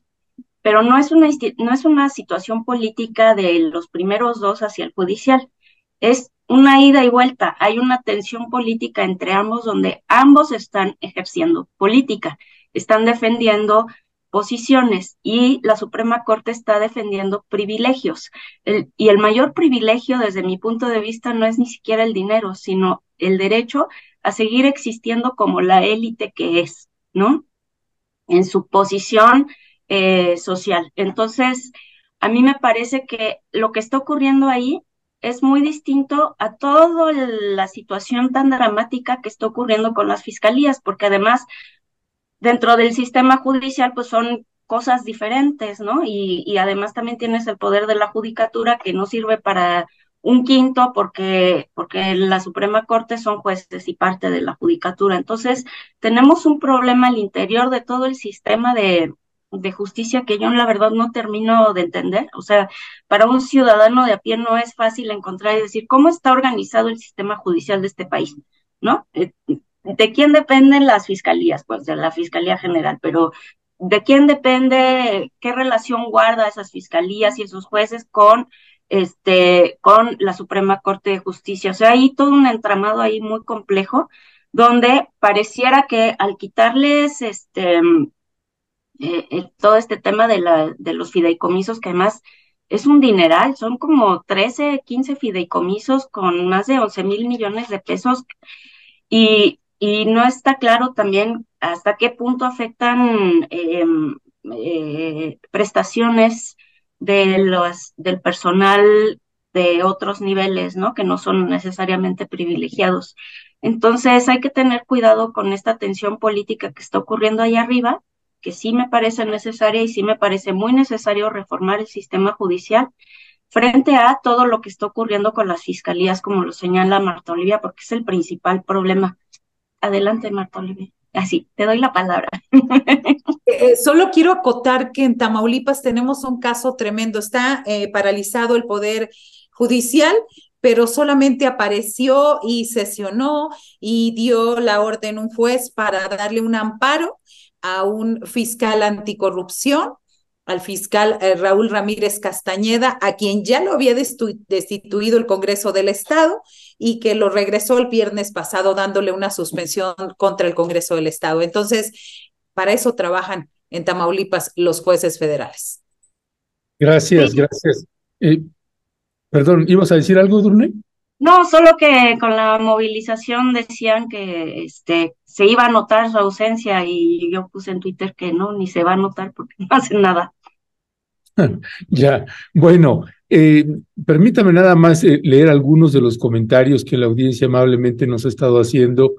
Eh, Andrés del Collado, la sensación de ser doble extranjero cuando uno va a las embajadas suele ser una constante. Pareciera que hay una marca de destierro en la cara de identidad volátil. Sofía Pacheco, soy migrante, lo primero que hicimos al llegar es buscar trabajar. No llegamos al lugar de migrantes o alguien de, o alguien de migración nos, nos recibió.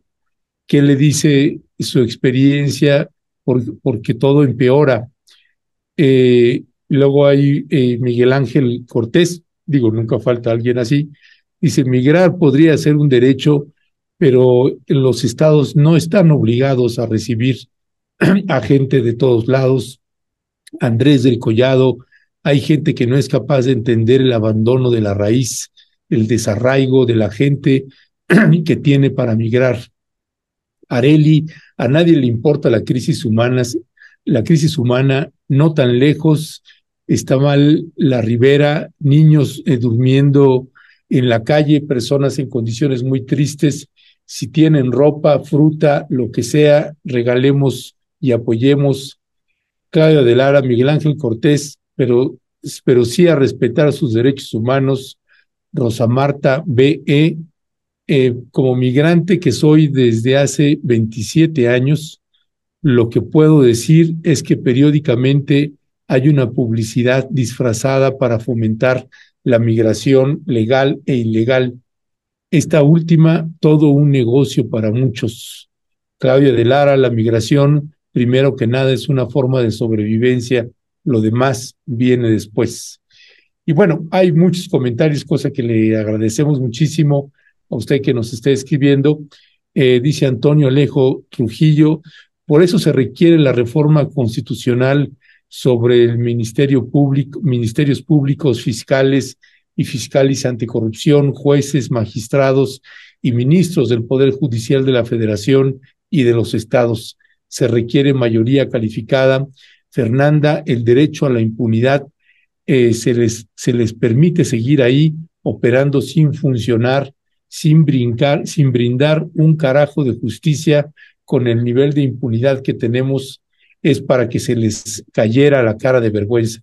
Pues hay muchos ángulos y miradas sobre todo esto, eh, mi querida Leticia, eh, que tiene que ver con, eh, además, con esta parte de que unos dicen, bueno, estás, ¿dónde es el enfoque de la batería del presidente López Obrador? Si es, si esto de los fideicomisos o los sueldos de los magistrados, las prestaciones de los magistrados o de los jueces y magistrados de, del Consejo de la Judicatura Federal. Todo un mundo, Violeta eh, hizo una investigación y publicamos un, un reportaje ahí eh, crudísimo y con datos muy duros. Desde mi punto de vista, es un combo, es todo. Lo, ese mundo que hay en el Poder Judicial de la Federación intocado, intocado, y que nos parece justo y necesario que se abra un debate y se ponga el reflector en cada uno de los rubros de ese Poder Judicial de la Federación. ¿Con qué cerrarías, Leticia? Bueno, sí, coincido contigo, Ernesto, en que el tema no es qué dice el presidente solamente, sino que abre el tema y esto, nos pone a discutirlo. ¿Qué, ¿Cuál es el énfasis? Pues yo creo que todos, y en ese sentido nos toca darle seguimiento. Yo diría eso del Poder Judicial, que vaya que han mostrado además muchas facetas. De repente trabajan como locos, pero pues entonces no se nota, y si no se nota, se nota la impunidad. En fin, creo que abrir esa cloaca es indispensable porque no hay forma de avanzar sin eso. Pero nada más quiero decir dos cosas del, del tema migratorio. Uno, que México sí podría hacer cambios estructurales que no dependen ni de Estados Unidos ni de ni siquiera de la mayoría en el Congreso. Cambios que le cambiarían la vida a las personas en tránsito o que viven en nuestro país. Esa es la, la, podría hacerlo y podría hacerlo en este periodo sin esperar a que venga otro nuevo presidenta o lo que sea.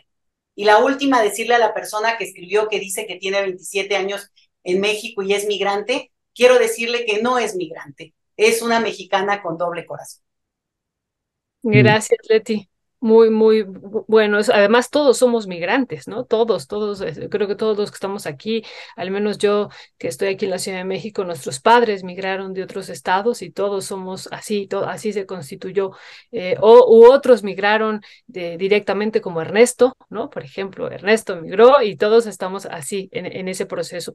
Eh, nada más eh, comentar una, una, situación. El día de ayer presentamos, por esto que decía ahorita Edurne, de si va a afectar o no y a cuántos va a afectar. Ayer presentamos un, un cuadro, una tabla del padrón de beneficiarios de cada uno de los eh, fideicomisos, ¿no? Y, eso nos ha ayudado mucho, por ejemplo, este primer eh, fideicomiso, el primero y el segundo que han hecho pues realmente algunos eh, mucho énfasis en este porque dicen se van a afectar las pensiones, primero no se van a afectar las pensiones de los trabajadores y el padrón de beneficiarios, por ejemplo, del primero de, de estos fideicomisos, pensión complementaria, mandos superiores, son para, es de 25 personas únicamente, Y son los mandos superiores quienes ya ganan y ya, ya vimos más de 9 mil pesos al día y que el próximo eh, libres, ¿no? Porque hay muchas otras prestaciones que no están incluidas ahí, pero libres y lo oficial, y que para el próximo año van a ganar más de 10 mil pesos al día,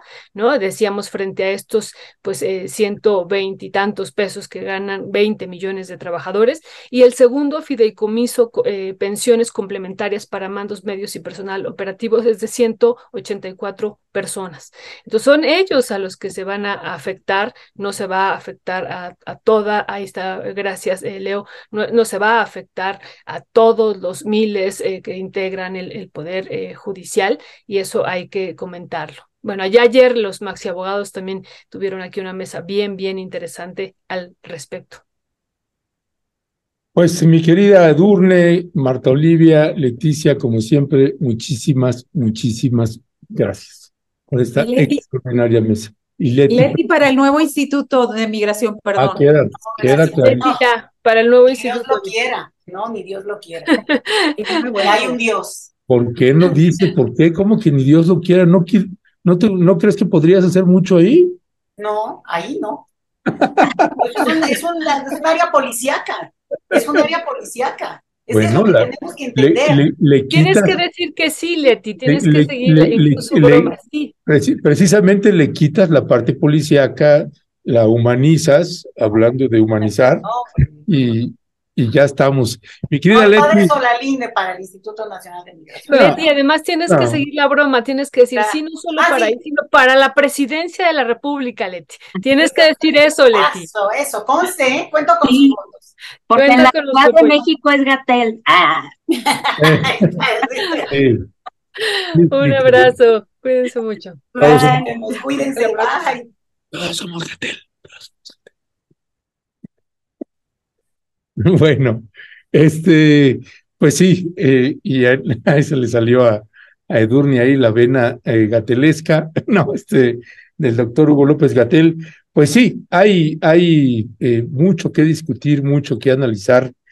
Lo que sí creo que sigue siendo prioritario es que como uno ve que son las políticas migratorias en cada uno de estos países, mientras se ponen de acuerdo en quién sabe cuántos años, si es que un día se ponen de acuerdo, lo que yo creo que primero que tendrían que ponerse de acuerdo en nuestro país y que sí depende de nosotros, no de nadie más, es que tengan una, un trato digno los migrantes que llegan a nuestro país.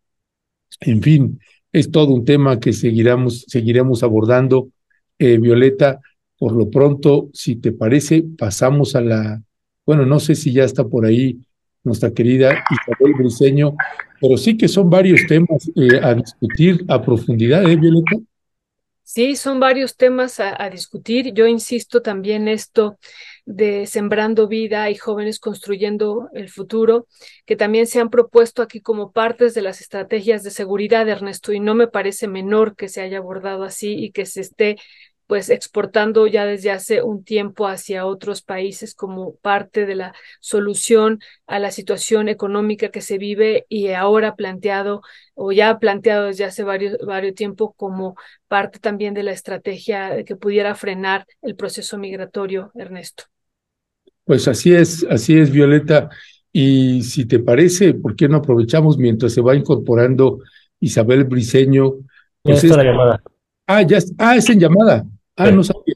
Ah, ok, perdón, perdón. Pues ya se encuentra con nosotros Isabel, Isabel Briseño, de pie de página, que está publicando eh, pues una importante nota, el caso de Carla y Magda, ejemplo de descomposición, de la descomposición en la Comisión Nacional de Derechos Humanos.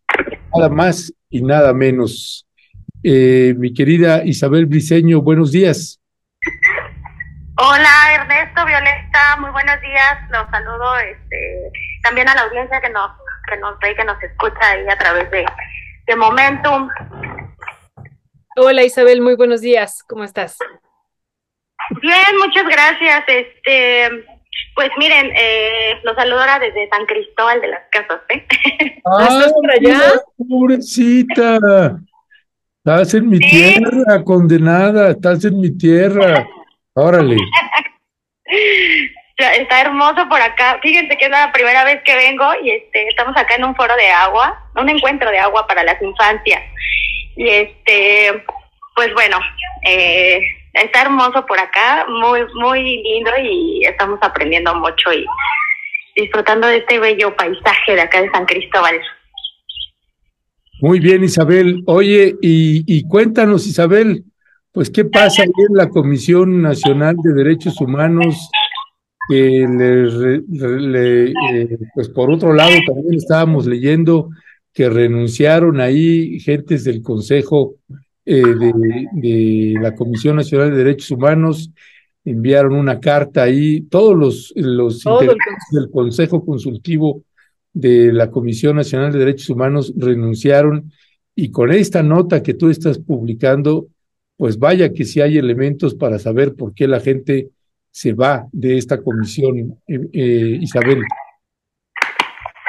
Pues sí, Ernesto, mira, eh, este caso en específico eh, se refiere a, las feministas y activistas Carla y Magda, que fueron las dos eh, jóvenes que, dos de las tres jóvenes que fueron detenidas después de, la recuperación de este edificio eh, que fue de la CNDH ahí en la calle de Cuba, en el centro histórico, y que fue pues recuperado por las autoridades.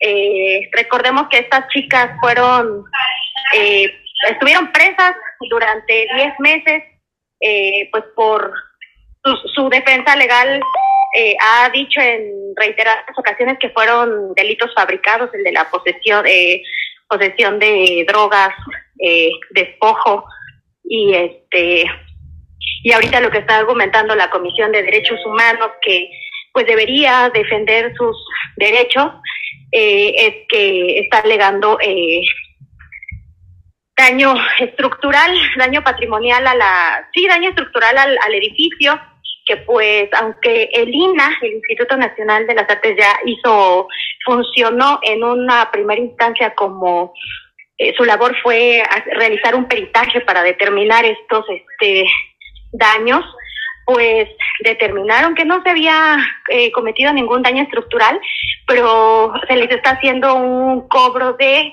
700 mil pesos eh, que quieren que paguen estas dos mujeres, Carla y Magda, para reparar el daño. Entonces, esto correspondería a gastos de limpieza por las pintas que están, que quedaron ahí en el edificio.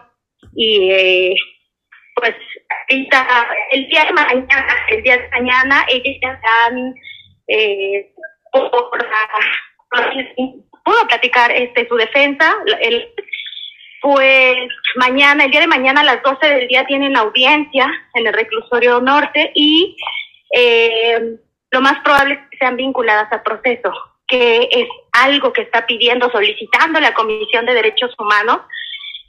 Y a pesar de que estas dos eh, feministas han estado buscando el diálogo, porque en las diversas audiencias que se han estado eh, postergando para determinar su situación jurídica, es importante decir que ellas no son acusadas ahorita, son investigadas por, por esta carpeta de daño estructural al edificio de, de Cuba.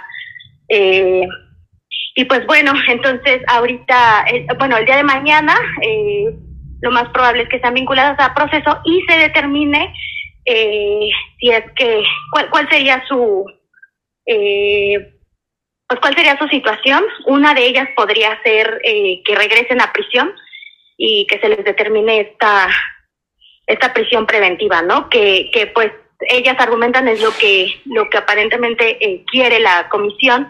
Les platicaba que han tenido diversas reuniones, bueno, diversas audiencias, perdón, en donde el juez les ha estado instando y les ha estado eh, sugiriendo que sugiriendo que, que se reúnan y que se acerquen a, tanto a Lina como a, a la Comisión de Derechos Humanos eh, a hablar directamente con Rosario Ibarra, eh, pero ella se ha negado, se ha negado rotundamente bajo varios oficios firmados por la representante Luciana Pomposo, que es la representante legal de esta comisión, eh, han manifestado que no les interesa el diálogo y pues bueno, esta es una situación que las pone en desventaja a ellas porque pues como lo han eh, comentado, no tienen el dinero y además pues no tienen por qué lo han sostenido, lo han declarado, no tienen por qué pagar algo que ellas no cometieron, ¿no? Eh, ellas no estuvieron en la, en la toma de este edificio, eh, que es una de las situaciones por la que también se les investiga. Y pues bueno, en una, en una de estas eh, intentos de diálogo que se hicieron con el INA fue el 23 de agosto de este año. Fueron a acercarse a las autoridades, no les permitieron la entrada eh, y la, la mesa, la mesa de diálogo se dio afuera en la calle de las instalaciones y el INA había acordado, está grabado en una transmisión que tienen estas chicas en sus redes sociales, Carla y Magda, en donde el INA se comprometía y decía que eh, el INA no tenía nada que de qué acusarlas, ¿no? O responsabilizarlas y que se comprometieron además a retirarse de esta pues de esta investigación, pero el día de la audiencia que fue un día después, el 24 de agosto, eh, no ocurrió esto y eh, al contrario, pues están ahorita como si fueran víctimas. Entonces, pues estas situaciones han, han hecho más difícil la parte de la, de la investigación, de la defensa para Carla y Magda, que pues eh, ya estuvieron 10 meses presas y ahorita existe la posibilidad de que regresen nuevamente a, a prisión. Ernesto, Violeta. Muchas gracias, Isabel. Isabel, aquí el INA, no nada más es la Comisión Nacional de Derechos Humanos, como nos lo dice, sino el INA está teniendo un papel pues eh, clave en esto y ya nos explicabas tú, pero yo me voy a centrar en esto nuevamente. El INA pasó de ser parte del peritaje a ser parte del denunciante y a tener un papel clave aquí en, esto. Eh, ahora, ¿cuál es eh, lo, lo, que tú estarías viendo del INA? ¿Por qué pasó de tener este papel de peritaje a denunciante y por qué se convierte en alguien clave para la liberación de Carla y Magna, Magda, y para que ellas pudieran tener, digo, ya vivieron 10 años eh, en prisión, ¿no? Pero, pero bueno, esto se puede traducir en un hecho mayúsculo hacia el futuro y el INA tendría aquí, insisto, un papel protagónico en, la, eh, en parte de la solución y, y bueno, la pregunta es esa que te hago, ¿por qué el INA pasó y por qué está teniendo este papel tan protagónico? Sí, Violeta, gracias. Pues mira, en esta reunión que les comento, que tuvieron afuera de las instalaciones, eh, le preguntaron las activistas a Eduardo García, que es este eh, del área contenciosa del jurídico, y al subdirector de asuntos penales, Sergio Rodríguez, eh, que fueron con quien se, se, entrevistaron, bueno, con quien dialogaron, eh, y les dijeron que el INA, bueno, el INA les dijo a ellas que la fiscalía los había puesto como denunciantes pero que ellos no tenían nada contra ellas, ¿no? Entonces, pues al parecer, eh, Carla y Magda también lo han dicho en repetidas eh, situaciones, pues este caso, su defensa se los ha dicho, este caso es tan político que es muy difícil determinar qué situaciones se, se dan, ¿no? Incluso un día antes de, la de las audiencias, eh, tuvieron más de tres audiencias durante este tiempo, eh, han sacado pruebas, eh, bueno, la CNDH ha presentado pruebas, también Carla y Magda eh, han denunciado hostigamiento, en donde policías de investigación acuden a sus a, donde ellas se encuentran trabajando, que pues se dedican vendiendo, se, ahorita en lo que se sostienen es vendiendo artículos, ¿no? En las mercaditas feministas, y entonces policías de investigación van, les toman fotos, las han acusado incluso, han presentado este tipo de pruebas absurdas como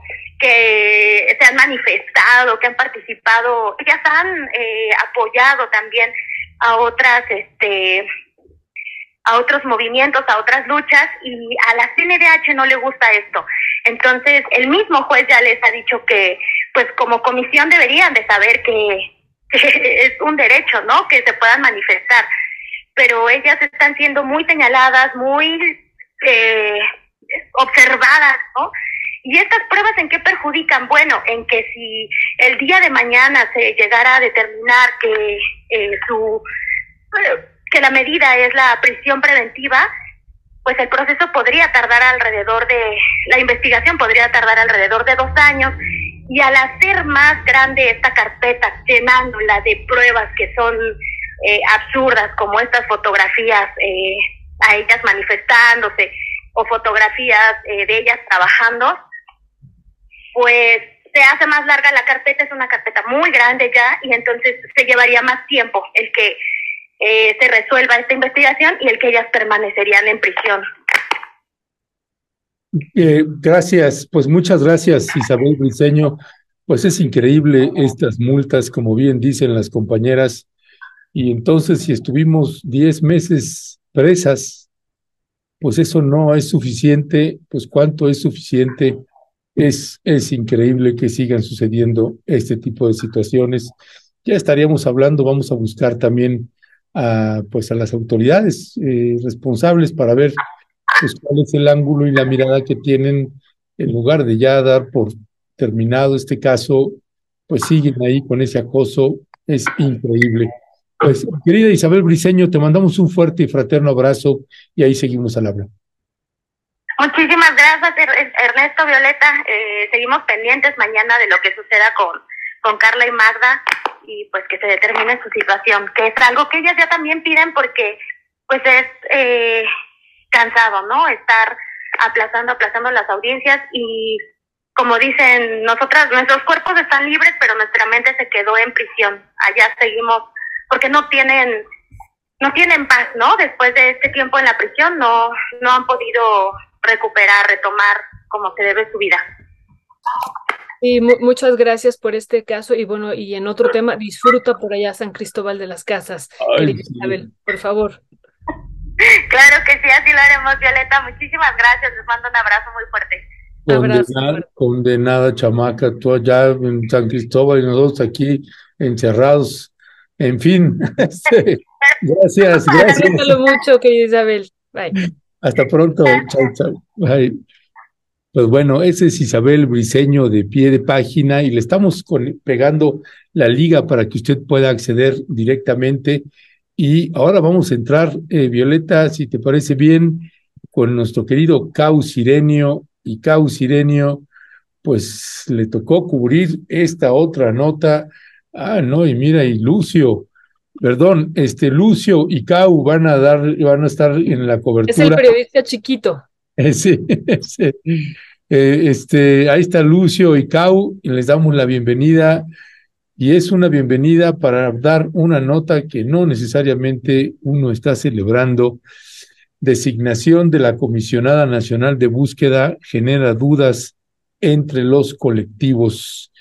Y sí, pues se nombró, se designó a la secretaria, la secretaria de Gobernación designó a Teresa Guadalupe Reyes Agún como la nueva titular de la Comisión Nacional de Búsqueda. Eh, ¿Qué decir? ¿Qué están diciendo las colectivas, los colectivos, eh, mi querido Lucio y mi querido Cau? buenos días, allá en el estudio a todos. Aquí desde, de este lado estamos con Lucio reportando lo que ha pasado este, justo el día de ayer que fue designada eh, Teresa Guadalupe Reyes Sagún como la nueva comisionada de la Comisión Nacional de búsqueda y, ante esto pues ha generado este, una reacción tanto de las de los colectivos en México así como la propia organizaciones de las Naciones Unidas también cuestionó que esa designación tuvo fue poco transparente este la forma como se dieron no hubo consulta como debería de ser y que al parecer pues parece ser es más una designación político que una consulta, una propuesta de colectivos, de familias, eh, de personas desaparecidas eh, en este país. Pues como ayer es la primera que dio a conocer de esa designación fue la, la secretaria de Gobernación, María Luisa Alcalde, que dijo que, que tras un proceso de consultas públicas a colectivos de víctimas, personas expertas en organizaciones de la sociedad civil, el presidente López Obrador dio visto bueno a la propuesta de nombramiento de Teresa Guadalupe Reyes Agún como nueva persona titular de la Comisión Nacional de Búsqueda. Eso fue lo que eh, dio a conocer el, el, el, secretario de Gobernación en sus redes sociales, en su cuenta de X, y, así de, se supo pues, cómo se dio esto, y de ahí vino las reacciones de los colectivos que señalaron que no fueron consultados como, como establece la convocatoria. Además, la, la nueva funcionaria pues no cuenta con, con la experiencia de dos años mínimo, como lo, también lo establece eh, la convocatoria que se emitió para nombrar estos este, a personas este, responsables de la Comisión Nacional de Búsqueda. Eh, aquí también lo que dijo la ONU, su, su, la reacción de la ONU fue el proceso de designación de la nueva titular de la Comisión Nacional de Búsqueda no contó con los niveles de consulta, participación, transparencia y escrutinio deseables a los que alentaron algunas víctimas eh, y organizaciones nacionales e internacionales de derechos humanos. Esto fue lo que dijo la ONU y pues lo que aquí también se percibe es que la comisionada pues tiene su EMA de bien de partido, de, de Movimiento de Regeneración Nacional, Morena, pues ahí ha hecho su trabajo, ¿no? La, Ah, también ahí viene la, el, el, cuestionamiento de su nombramiento, pues ella fue, eh, antes de ser eh, comisionada, pues fue, había militado este, en Morena de 2018 21, según fue coordinadora de la unidad de coordinación de delegados desde la Secretaría de, de Bienestar, la misma secretaría que actualmente tiene un convenio de colaboración con la Comisión Nacional de Búsquedas para colaborar, eh, elaborar el censo de actualización del registro de personas desaparecidas. Además, pues este, el último cargo que tenía Reyes Agún era el directora general de, del Instituto Nacional para la Educación de, los Adultos, INEA, y también eh, de, de, hay otro, su otro paso ahí este, en la vida política, que fue eh, secretaria de, de Morena de 2012 2015, entre otros cargos que ha ocupado.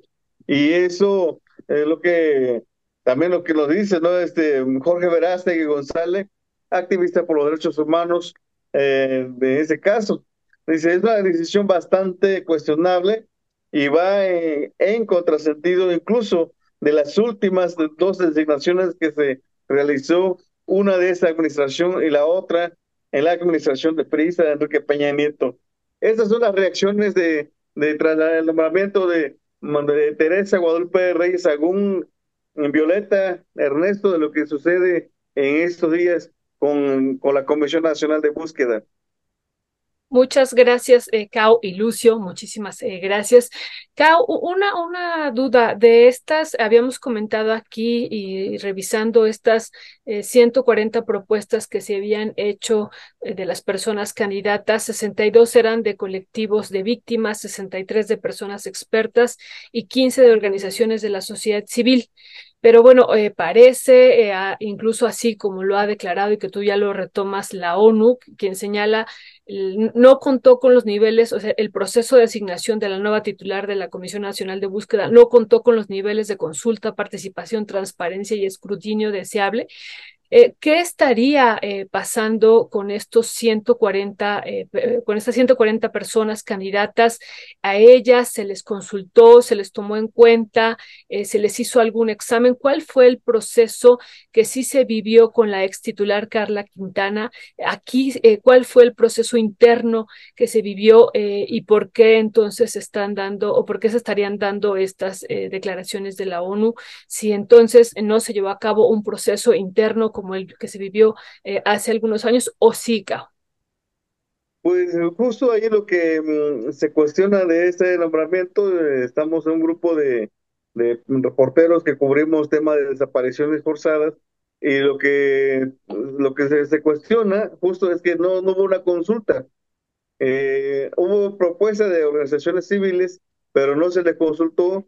En la última, de los últimos 13 personas que fueron propuesta para ocupar este cargo, pues habían eh, sido eh, responsables de la Comisión de Búsquedas Estatales. Y ayer justo pie de página publicaba un texto de, de cómo esas, ah, por lo menos tres de esas personas pues tenían conflictos o estaban, eh, eran cuestionados en sus estados porque por de, desvío de recursos o por falta de transparencia, transparencia en su trabajo de búsqueda como el caso más cuestionable de Puebla, que a mí me tocó estar un día en una actividad de búsqueda que no, no tenían ni la mínima sensibilidad con, la, con los familiares, ni siquiera eh, tenían, este, sabían lo que representaba buscar una persona indígena, una persona desaparecida que es indígena, que su familia habla una lengua materna, no había ni siquiera intérprete en esta reunión. Entonces, pues eh, eh era una de, las propuestas de la finalista de esta lista que, que, que presentó la Secretaría de Gobernación. Pues de ahí, pues no hay esa consulta de, de los colectivos, ya lo platicábamos con, como, con este Jorge Verástegui, también lo hacíamos, este, hacían saber organizaciones de colectivos de Guerrero que no fueron consultados si estaban o no de acuerdo o no con, con este nombramiento, sino que fue una decisión unilateral de, desde la Secretaría de Gobernación. Pues bueno, una, una señal eh, pues nada, nada eh, favorable para las colectivas y colectivos de búsqueda. Tenemos dos imágenes por ahí Leonardo, que te voy a pedir si las podemos pasar a cuadro precisamente que te envié por, por el WhatsApp este, en la mañana, em, y que tiene que ver con parte de la descripción de quién es esta funcionaria, Teresa. Y una parte es esto que em, comentaba ayer también en el programa de Mirada Crítica. Teresa Reyes Agún, eh, pues en la convocatoria se señalaba que las aspirantes debían tener por lo menos dos años de experiencia relacionados con el puesto y no los tiene. La convocatoria señalaba que las, que las aspirantes deberían tener experiencia en la búsqueda de personas y tampoco la tiene. La convocatoria señalaba que las aspirantes deberían tener conocimiento en ciencia forense y tampoco la tiene. La convocatoria señalaba que las aspirantes deberían tener conocimiento en investigaciones criminales y tampoco los tienen. Así que, eh, Caus Irenio, pues sí, no, sobre todo que ya queda menos de un año de la administración del presidente López Obrador y eh, pues mínimamente uno esperaba pues una nueva titular de la Comisión Nacional de Búsqueda pues que tuviera ya mucha experiencia para que en lo que resta de la administración pudieran avanzar y no tener que aprender todo y documentarse de todo. Tiene mucho de lo que se tiene que actualizar y mucho conocimiento que tiene que aprender. Para menos de un año, pues nos parece eh, pues una decisión desafortunada, Cau. Así es, es una decisión muy precipitada, si ustedes lo quieren ver así, porque mm, la convocatoria fue por lo menos eh, de un mes el proceso de, de depuración pues, fue muy menos de una semana y para que tuviéramos ese resultado y ahí está pues el cuestionamiento no lo estamos diciendo nosotros los reporteros sino que lo están diciendo la, a las familias de víctimas de desaparición forzada de, de personas desaparecidas en el país y organismos internacionales lo están señalando y que, que, que fue una designación política. Entonces, pues habría que esperar que, que nos eh, resultado nos trae y cómo va a resolver este asunto, porque eh, el tema de desaparecidos en el país, pues es muy grave y muy, este, eh, que, que avanza muy poco. De hecho, familiares y colectivos, pues tan desesperado por conocer, conocer qué ha pasado con, con sus este, eh, familiares, con sus hijos, hermanos y todo eso. Y hasta ahorita pues no hay mucho avance que digamos y con este esta designación pues se, es más, se genera más eh, incertidumbre en, la familia. Mm. Pues muchas gracias, Cau. Pues eh, estamos eh, hablándote nuevamente a ti y al periodista chiquito que ya está ahí muy, muy preparado para lo que viene en el futuro. Y pues eh, gracias, Cau, muchísimas gracias y que tengas un muy buen día.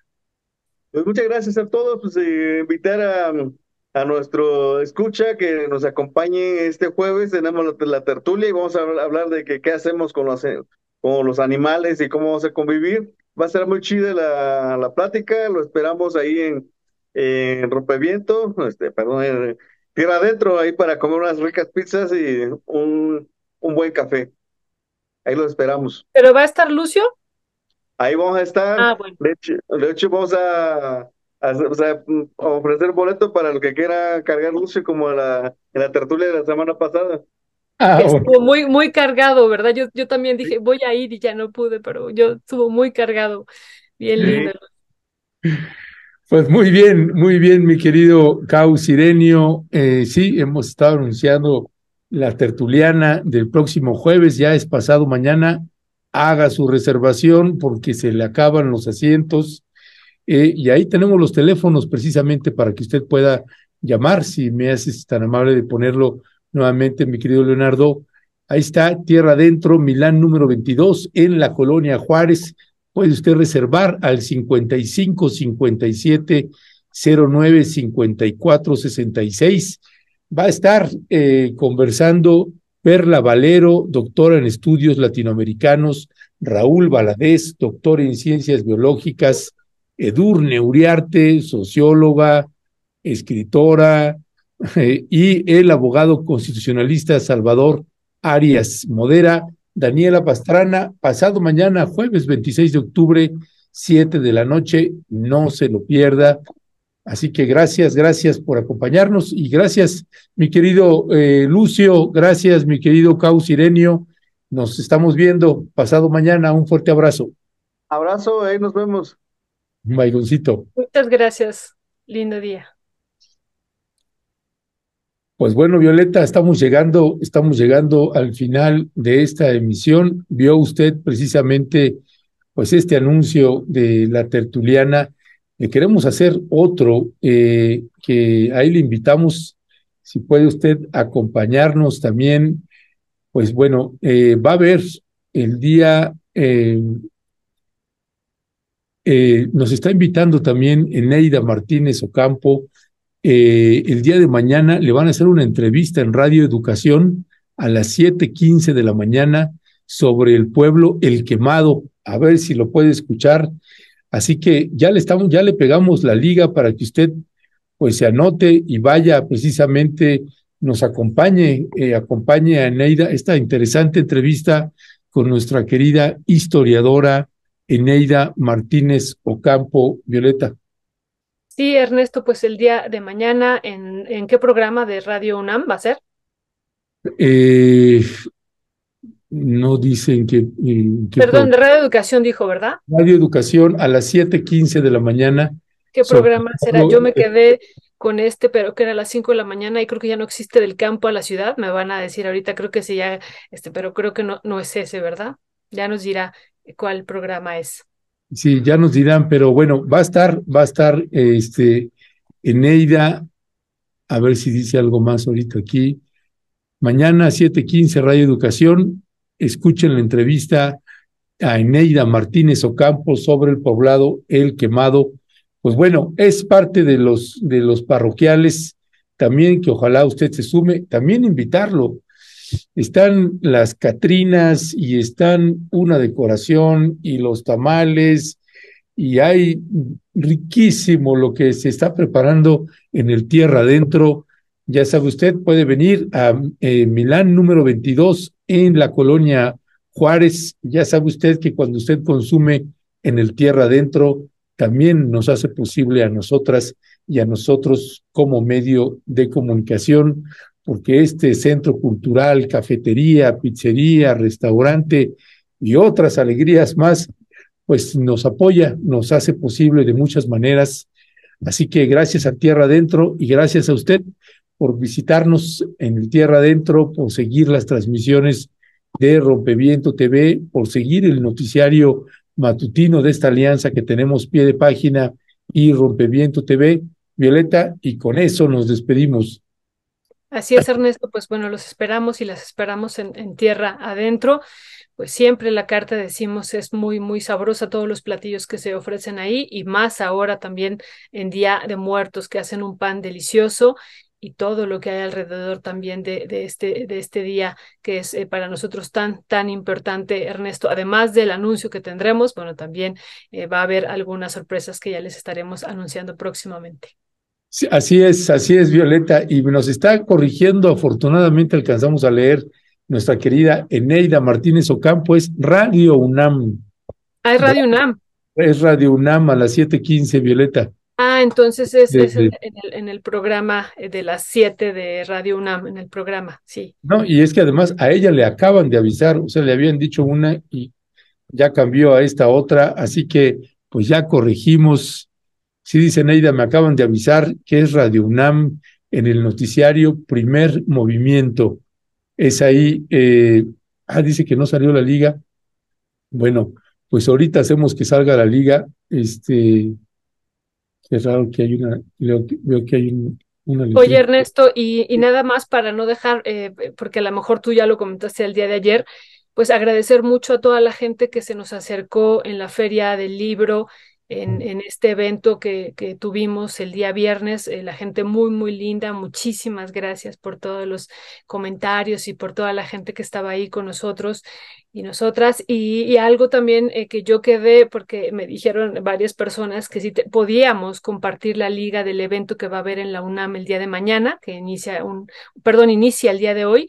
Y pues eh, este evento que, que va a ser de varios días y donde va a estar pues Álvaro García Linera, Luis Hernández Navarro, eh, el secretario de eh, Hacienda, la, también la titular de CONACYT y entre muchos, muchos otros y otras abordando temas pues eh, intensos, ¿no? Y donde los paneles están alguien a favor y alguien en contra y para debatir. Y, y bueno, pues eh, no, no, no tengo yo aquí el link, pero estaremos eh, colocándolo eh, al ratito vía, yo te lo mando Ernesto, si tú nos haces el favor de compartirlo vía eh, tweet, eh, pues a lo mejor también la gente puede también anotarse, porque había que anotarse previamente, Ernesto. Va a ser en el auditorio Alfonso Caso y bueno, pues desde hoy están las actividades e insisto, yo me compartí, eh, comprometí ahí con la gente que hoy les íbamos a avisar. Sí, sí, este, pues bueno, eh, igual y ya ahorita que estamos despidiendo, échate un clavadito a ver si alcanzas a ver la liga en algún lugar, Violeta, y se las compartimos de una vez aquí a la audiencia, porque de veras que es un extraordinario coloquio internacional que va a haber en la Universidad Nacional Autónoma de México, que es uno de esos coloquios imperdibles. Si usted no puede ir, pues tiene la opción de verlo eh, vía internet y que eh, pues nosotros le estaremos colocando en el transcurso del día de hoy en nuestras redes sociales, le vamos a colocar esa... Ya, ya te compartí el, Ah, buenísimo, evento buenísimo. para que se registren y ya está aquí el evento, es 24, 25 y 26 de octubre en el auditorio Alfonso eh, Caso. Y pues ya decíamos que la inauguración va a estar a cargo de eh, Leonardo Lomelí Venegas, Guadalupe Valencia y John Ackerman. Y después vendrán algunas conferencias magistrales con Rogelio Ramírez de la O, Álvaro García Linera, María Elena Álvarez Bulla, Mario Luis eh, Fuentes y bueno, y otras, eh, Ana Lilia Rivera también, eh, que nos comentaban Mario Campa Avilés, y pues otras, eh, Martín Aguilar Sánchez, y otras conferencias también destacadas donde va a estar Luis Hernández Navarro, Marta Lamas, Olimpia Coral, Alfonso Ramírez Cuellar, eh, Jaime Cárdenas García, Irma Heréndira Sandoval, y bueno, y otros, eh, Ernesto Gabriela Hipólito, y bueno, varios eh, más eh, que estarán ahí presentes abordando eh, temas, pues insistimos, que nos parecen muy, muy importantes. Ah, ya están ahí eh, poniendo el de Marta Lamas, que también ese nos comentaba eh, Marta Lamas y otras compañeras que estarán discutiendo feminismo y cambio social.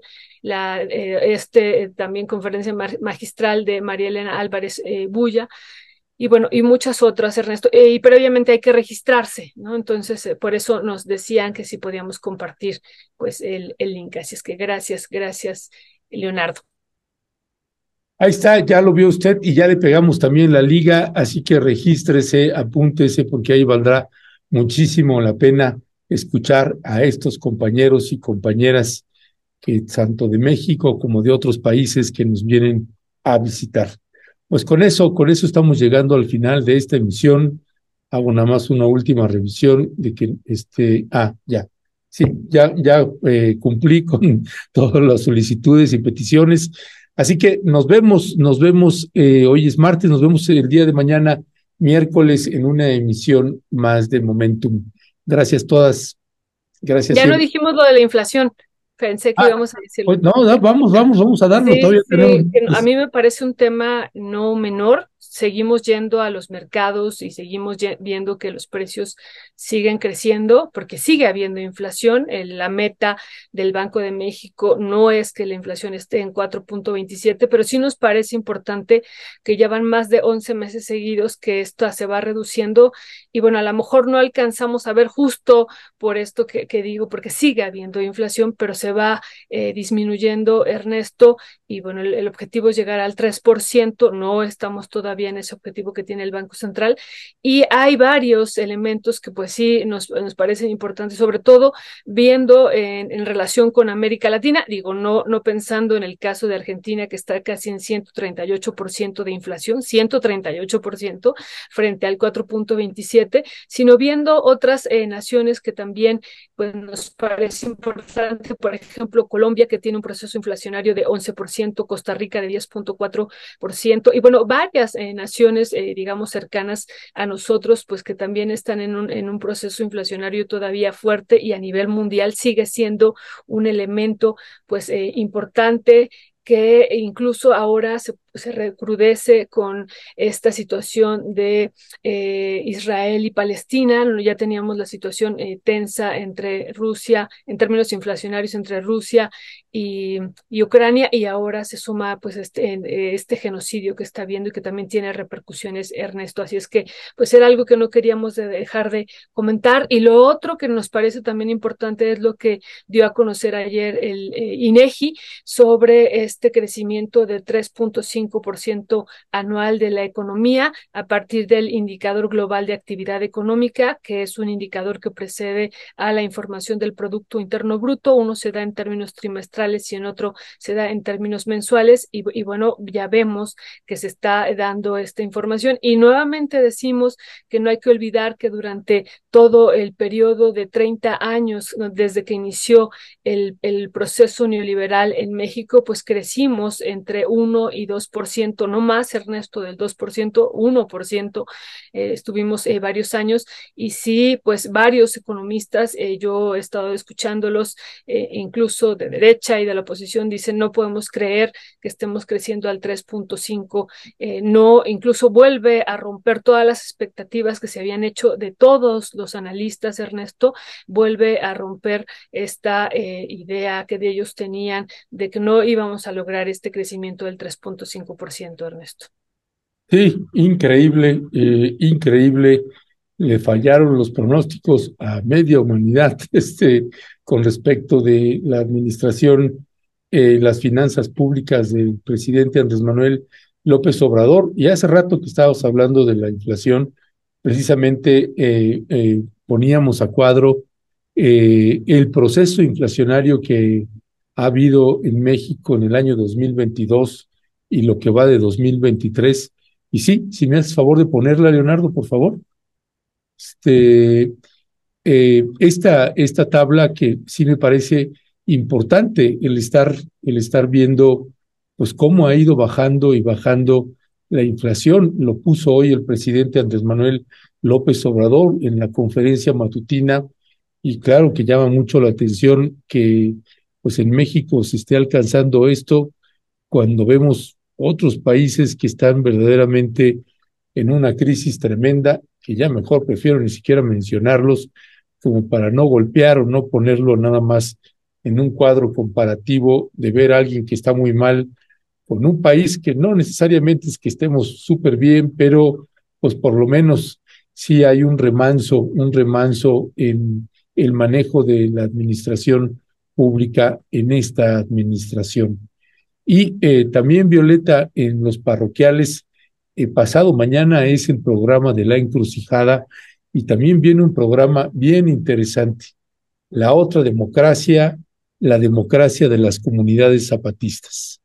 Marco Castillo e Ingrid Sánchez van a entrevistar a Raúl Romero, sociólogo, académico y columnista en la jornada. Eh, en 2024, La Encrucijada, otro ángulo, otra mirada, otra democracia, eh, la democracia de las comunidades zapatistas. Pasado mañana a las 3 de la tarde, eh, jueves a las 3 de la tarde, en 2024, la encrucijada con Raúl Romero y eh, bajo la conducción de Ingrid Pamela Sánchez y Marco Antonio, y perdón, y Marco Castillo.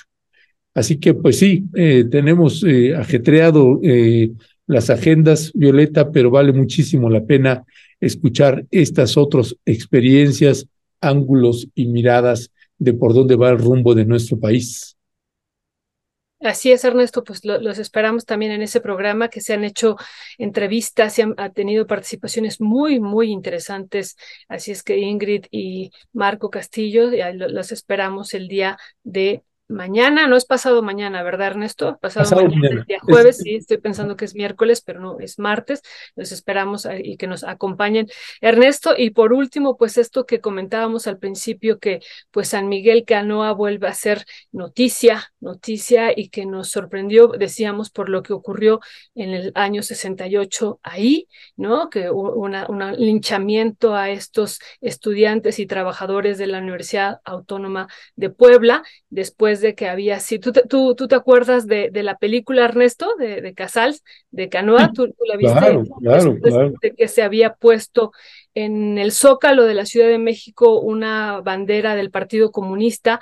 Bueno, pues eh, días después ellos llegan allá a San, a San Miguel Canoa, pues a intentar subir la, la Malinche y bueno, pues ahí pasa una, una tragedia, pero este era el contexto nacional, se estaba llevando también acá, acá en la Ciudad de México las marchas del movimiento del 68 y había ocurrido este acontecimiento en el Zócalo de la Ciudad de México. Yo durante años lo platiqué con mi padre, yo decía, bueno, ¿y cómo que pusieron una bandera del Partido Comunista en el, en el, en el asta bandera del Zócalo?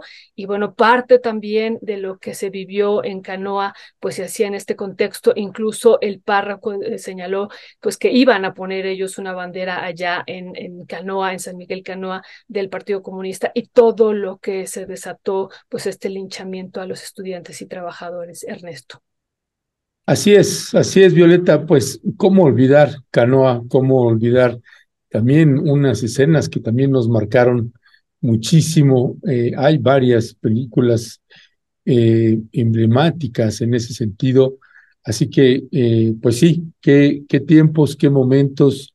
Además, en, estos tiempos, eh, Violeta, donde pues están estos escenarios y estas realidades dentro del gobierno de la 4T y esto otro que constantemente hay que estarlo sacando y subirlo otra vez para que tenga un reflector, una mirada y la gente que no ha visto, que no conoce estos pedazos de nuestra historia, pues pueda verlo, pueda verlo para entender precisamente hacia dónde vamos o hacia dónde queremos ir. Eh, pues Violeta, ahora sí estamos llegando al final de esta misión. Así es, pues muy, muy linda tarde y nuevamente muchísimas gracias a todas y todos los que nos acompañaron el día viernes y por las respuestas tan, tan lindas que tuvimos, Ernesto. Gracias infinitas, gracias por los regalos que nos llevaron, gracias, gracias. Yo traigo hoy unos y muchas gracias, querida Norma. Un abrazo y un beso. Gracias todas, gracias siempre.